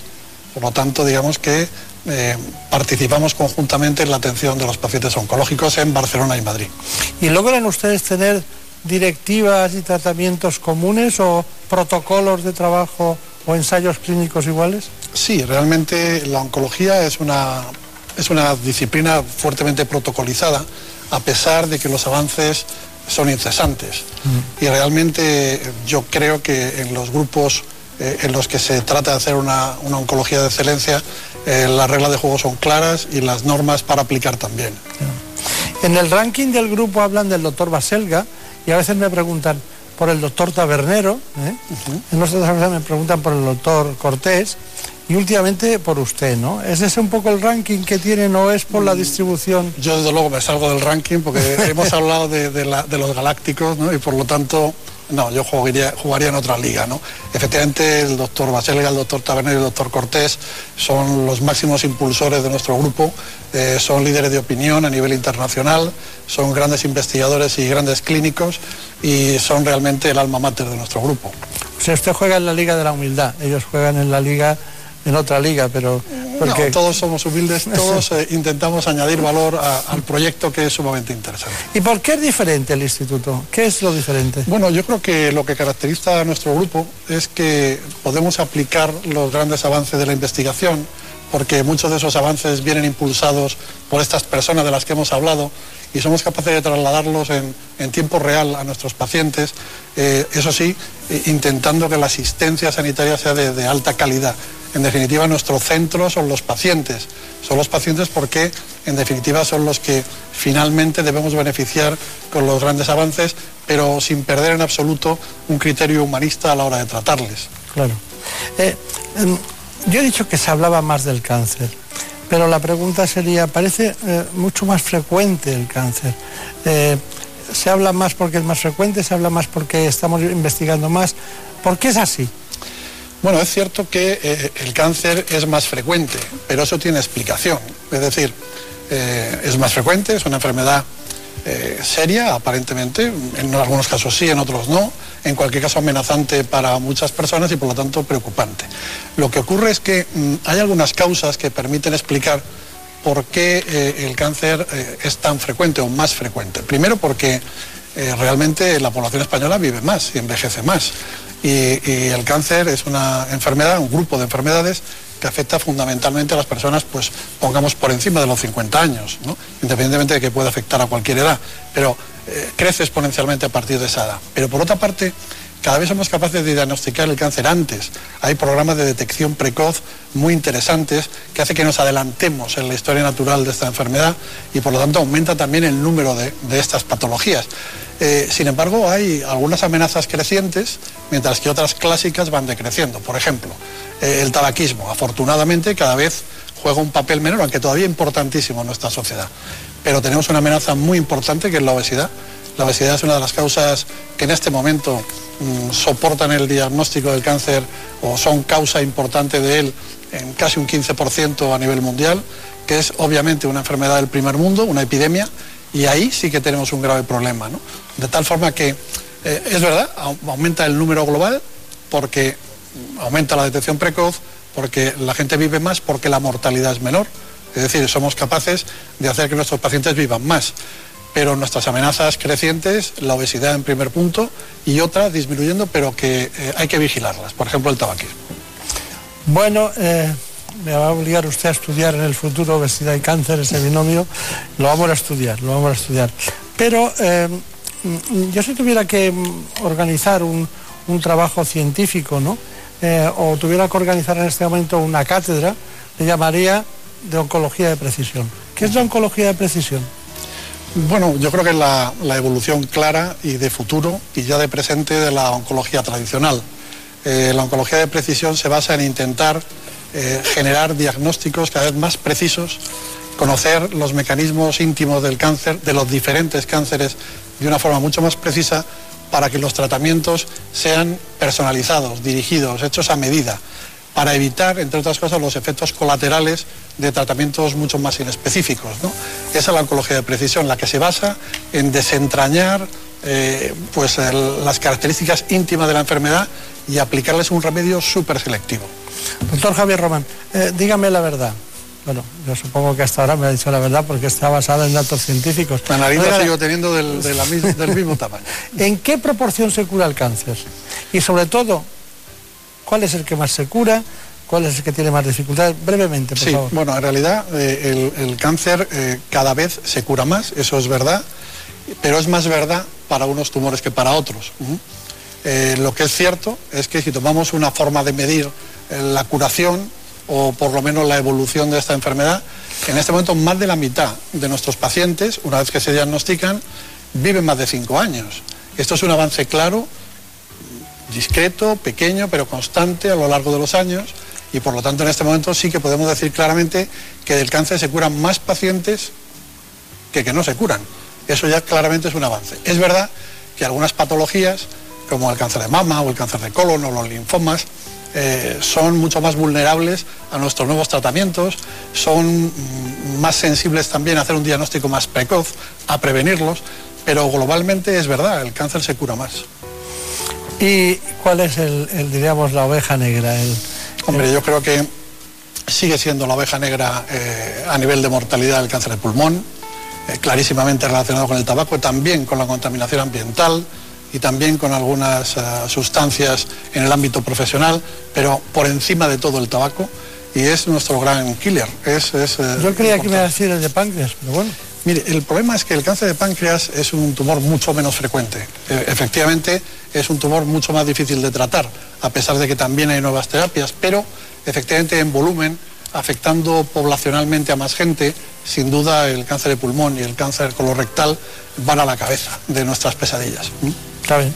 Bueno, nosotros hemos trabajado lo de la oncología de precisión, ¿eh? que no sé por qué llamamos ahora la oncología de precisión, porque ¿qué pasa? Que no éramos precisos antes, éramos precisos en la medida en que podíamos eh, tener la precisión diagnóstica, pero es que ahora somos precisos en la medida en que tenemos terapéuticas que van directamente a, puntos determinados donde se le puede hacer daño real al cáncer. Eso traducido estamos hablando de enzimas, de reacciones enzimáticas, de- de, mecanismos liberadores y transmisores de patología, y por eso se habla de precisión. ¿no?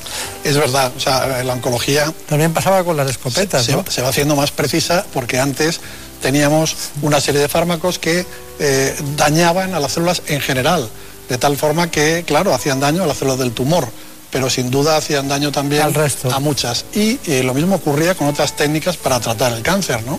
Por ejemplo, la radioterapia, ¿no? Las antiguas bombas de cobalto eran muy poco selectivas, ¿no? En este momento, la alta tecnología en radioterapia permite prácticamente delinear el tumor y hacerle daño de una forma mucho más selectiva. Por lo tanto, eh, sí, aspiramos a ser precisos, pero sobre todo para, para hacer daño a quien hay que hacérselo. Está bien, está bien. Bueno, vamos a ver eh, precisamente este informe que con la, presencia del doctor Javier Román, ya saben ustedes, del Grupo Quiero en Salud, Hospital Rubén Internacional de Madrid. Estamos hablando de oncología, estamos hablando de un instituto que es multidisciplinar, el Instituto Baselga, que tiene va- varios asentamientos, pero uno de ellos ahora mismo es estudiar este proceso. El doctor Javier Román, ya saben ustedes, trabaja como director médico asistencial. Eh, me, me ha hecho gracia la palabra asistencial, es decir, no es un director médico que no ve pacientes, sino que ve pacientes, ¿no? Bueno, a ver, es Por eso que- se ha puesto aquí asistencial. Es que tenemos otro director eh, médico científico en Madrid, que es el doctor Cortés, y que tiene una misión completamente diferente, muy importante, eh, puesto que él eh, es un gran impulsor de la, de la investigación y un líder de opinión. Y esa es una faceta también muy importante en la Claro. oncología. Y que está más eh, metido en la parte de ensayos clínicos, de estudios, de Clínicos, trabajos. ta- También es un magnífico clínico, pero independientemente de eso, es verdad que tiene una, una dedicación prioritaria a la investigación. Hace poco, hablando de este asunto, fue ESMO eh, 2017. ¿Qué es ESMO 2017? Bueno, es el Congreso Europeo de la es el Congreso de la Sociedad Europea de Oncología Médica que se celebra una vez al año y que en esta ocasión se celebró en Madrid. Eh, asistimos 23.000 oncólogos de todo el mundo y es donde bueno, pues, eh, se presentan las principales novedades eh, en el periodo anual entre congresos. Ahí estuvimos nosotros y, bueno, nosotros también tenemos nuestra visión de cada cosa, no es lejana, es próxima, pero es la interpretación que hicimos. Cerca de 23.000 especialistas de más de 130 países se han dado cita en el Congreso de la Sociedad Europea de Oncología Médica celebrado en Madrid. Durante la presentación de ESMO 2017, los expertos hicieron un repaso del cáncer en cifras, que auguran un descenso de la incidencia a partir de 2025. A partir de esta fecha probablemente el número de tumores empezará a bajar lentamente. En gran parte eh, por las medidas de prevención y de screening, pero sobre todo también porque cada vez se van ah, incorporando más a las políticas de salud ah, y, a la- y a los hábitos cotidianos las normas del decálogo de prevención del cáncer. Eh, si tuviéramos en cuenta estas normas, estas 10 normas del decálogo de prevención del cáncer, podríamos evitar el 40% de los tumores que tenemos hoy en día. Un congreso en el que la oncología española ha tenido un gran protagonismo. El número de abstracts originales, es decir, estudios de investigación españoles que se presentan en este simposio, asciende nada menos que a 150. Y eh, en el ranking eh, de los 130 países que participan en esta reunión, España ocupa en número de presentaciones el segundo lugar.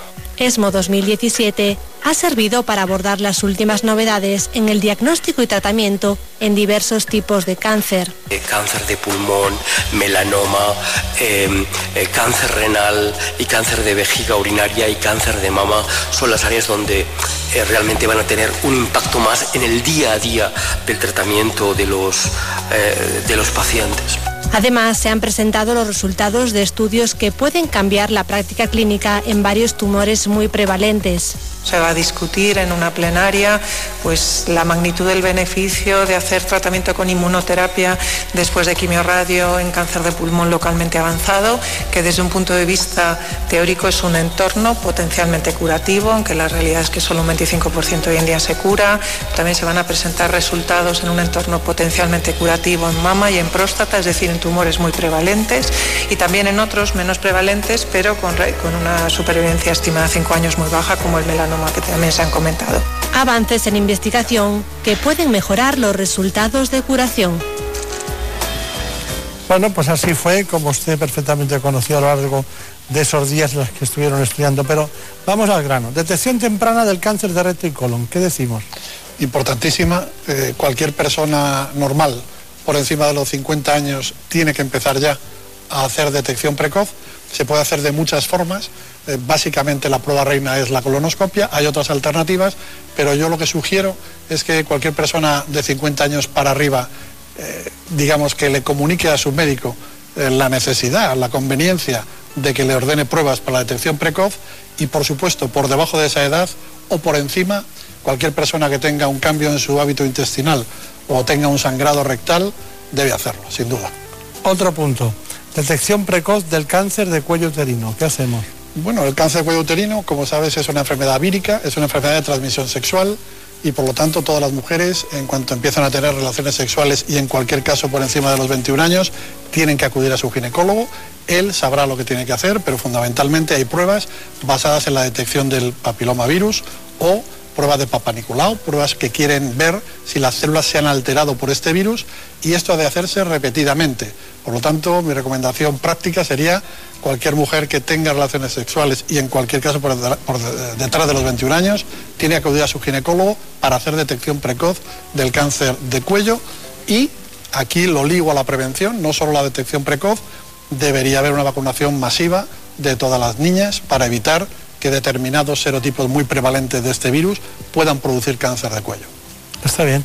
¿Qué hacemos con ya mujeres más maduras que el diagnóstico precoz del endometrio?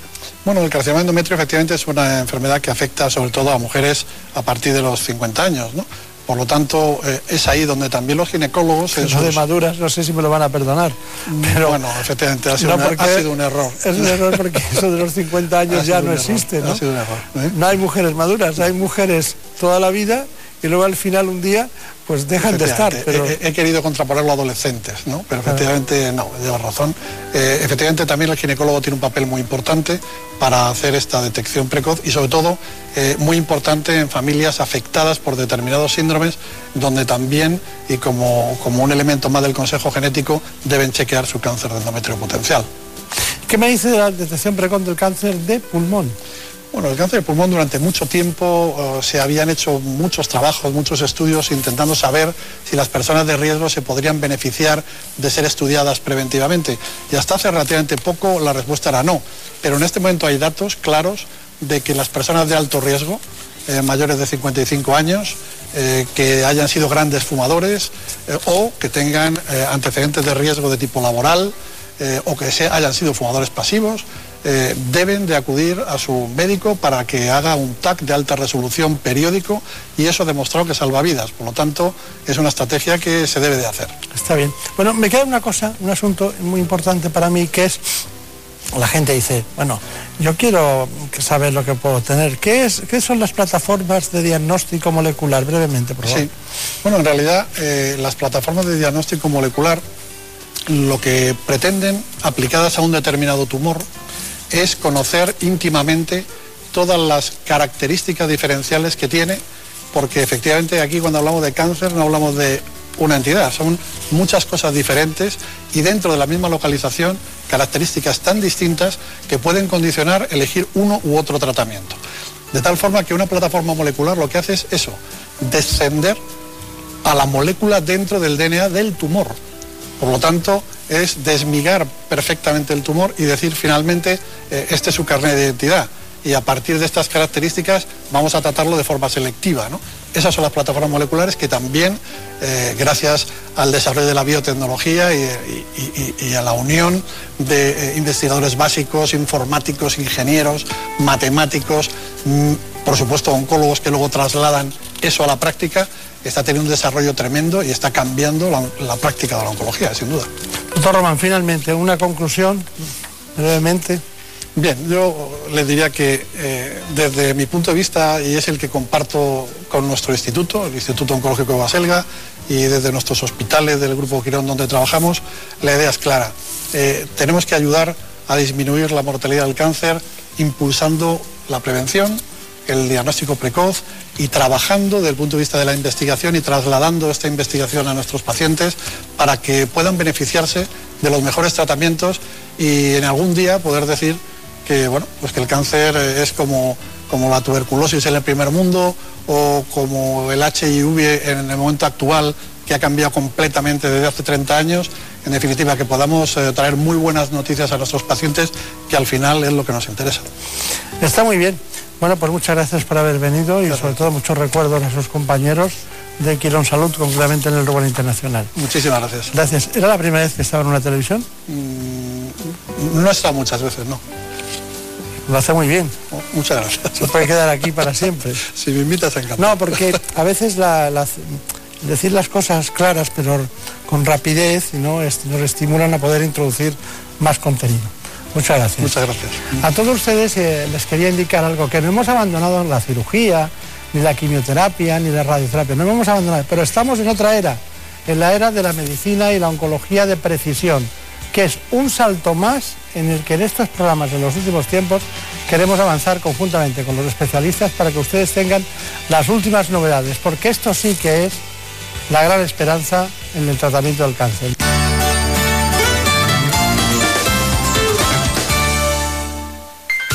Historias de espías y su infiltración en la cúpula del poder. Nuevos datos sobre misterios que siempre nos han fascinado. Sucesos extraños, documentos secretos. En La Rosa de los Vientos, la realidad supera a la ficción. Si te has perdido algún programa, quieres volver a escucharlo o compartirlo en tus redes sociales, entra en ondacero.es y suscríbete a La Rosa de los Vientos a través del podcast. Escucha a Bruno Cardeñosa y los temas más apasionantes cuando decidas. Elige el momento. Te mereces esta radio. Onda Cero, tu radio.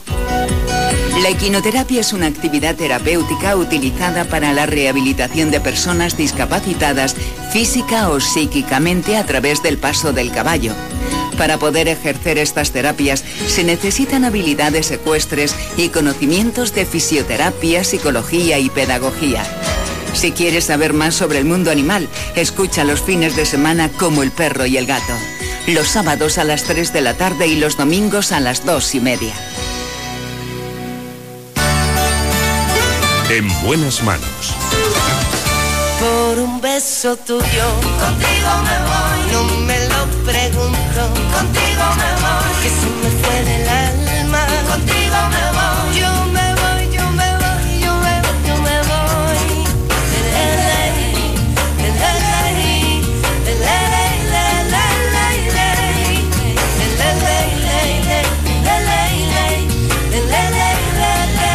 Están ustedes en Onda Cero. Esto es En Buenas Manos.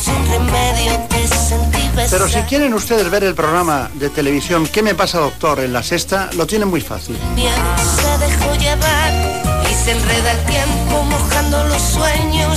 Este domingo a las ocho y media, entre ocho y media y nueve de la mañana, ¿Qué me pasa, doctor? en la sexta. Allí les espero y ahora les tengo que decir adiós de la mano de dos compañeros que me han hecho posible este espacio. En la producción Marta López Llorente.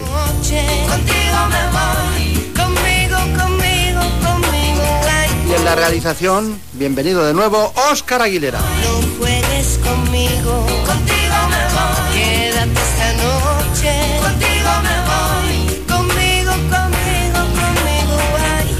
Aquí les espero, como siempre, la semana que viene. Por un beso tuyo, contigo me voy. No me lo pregunto, contigo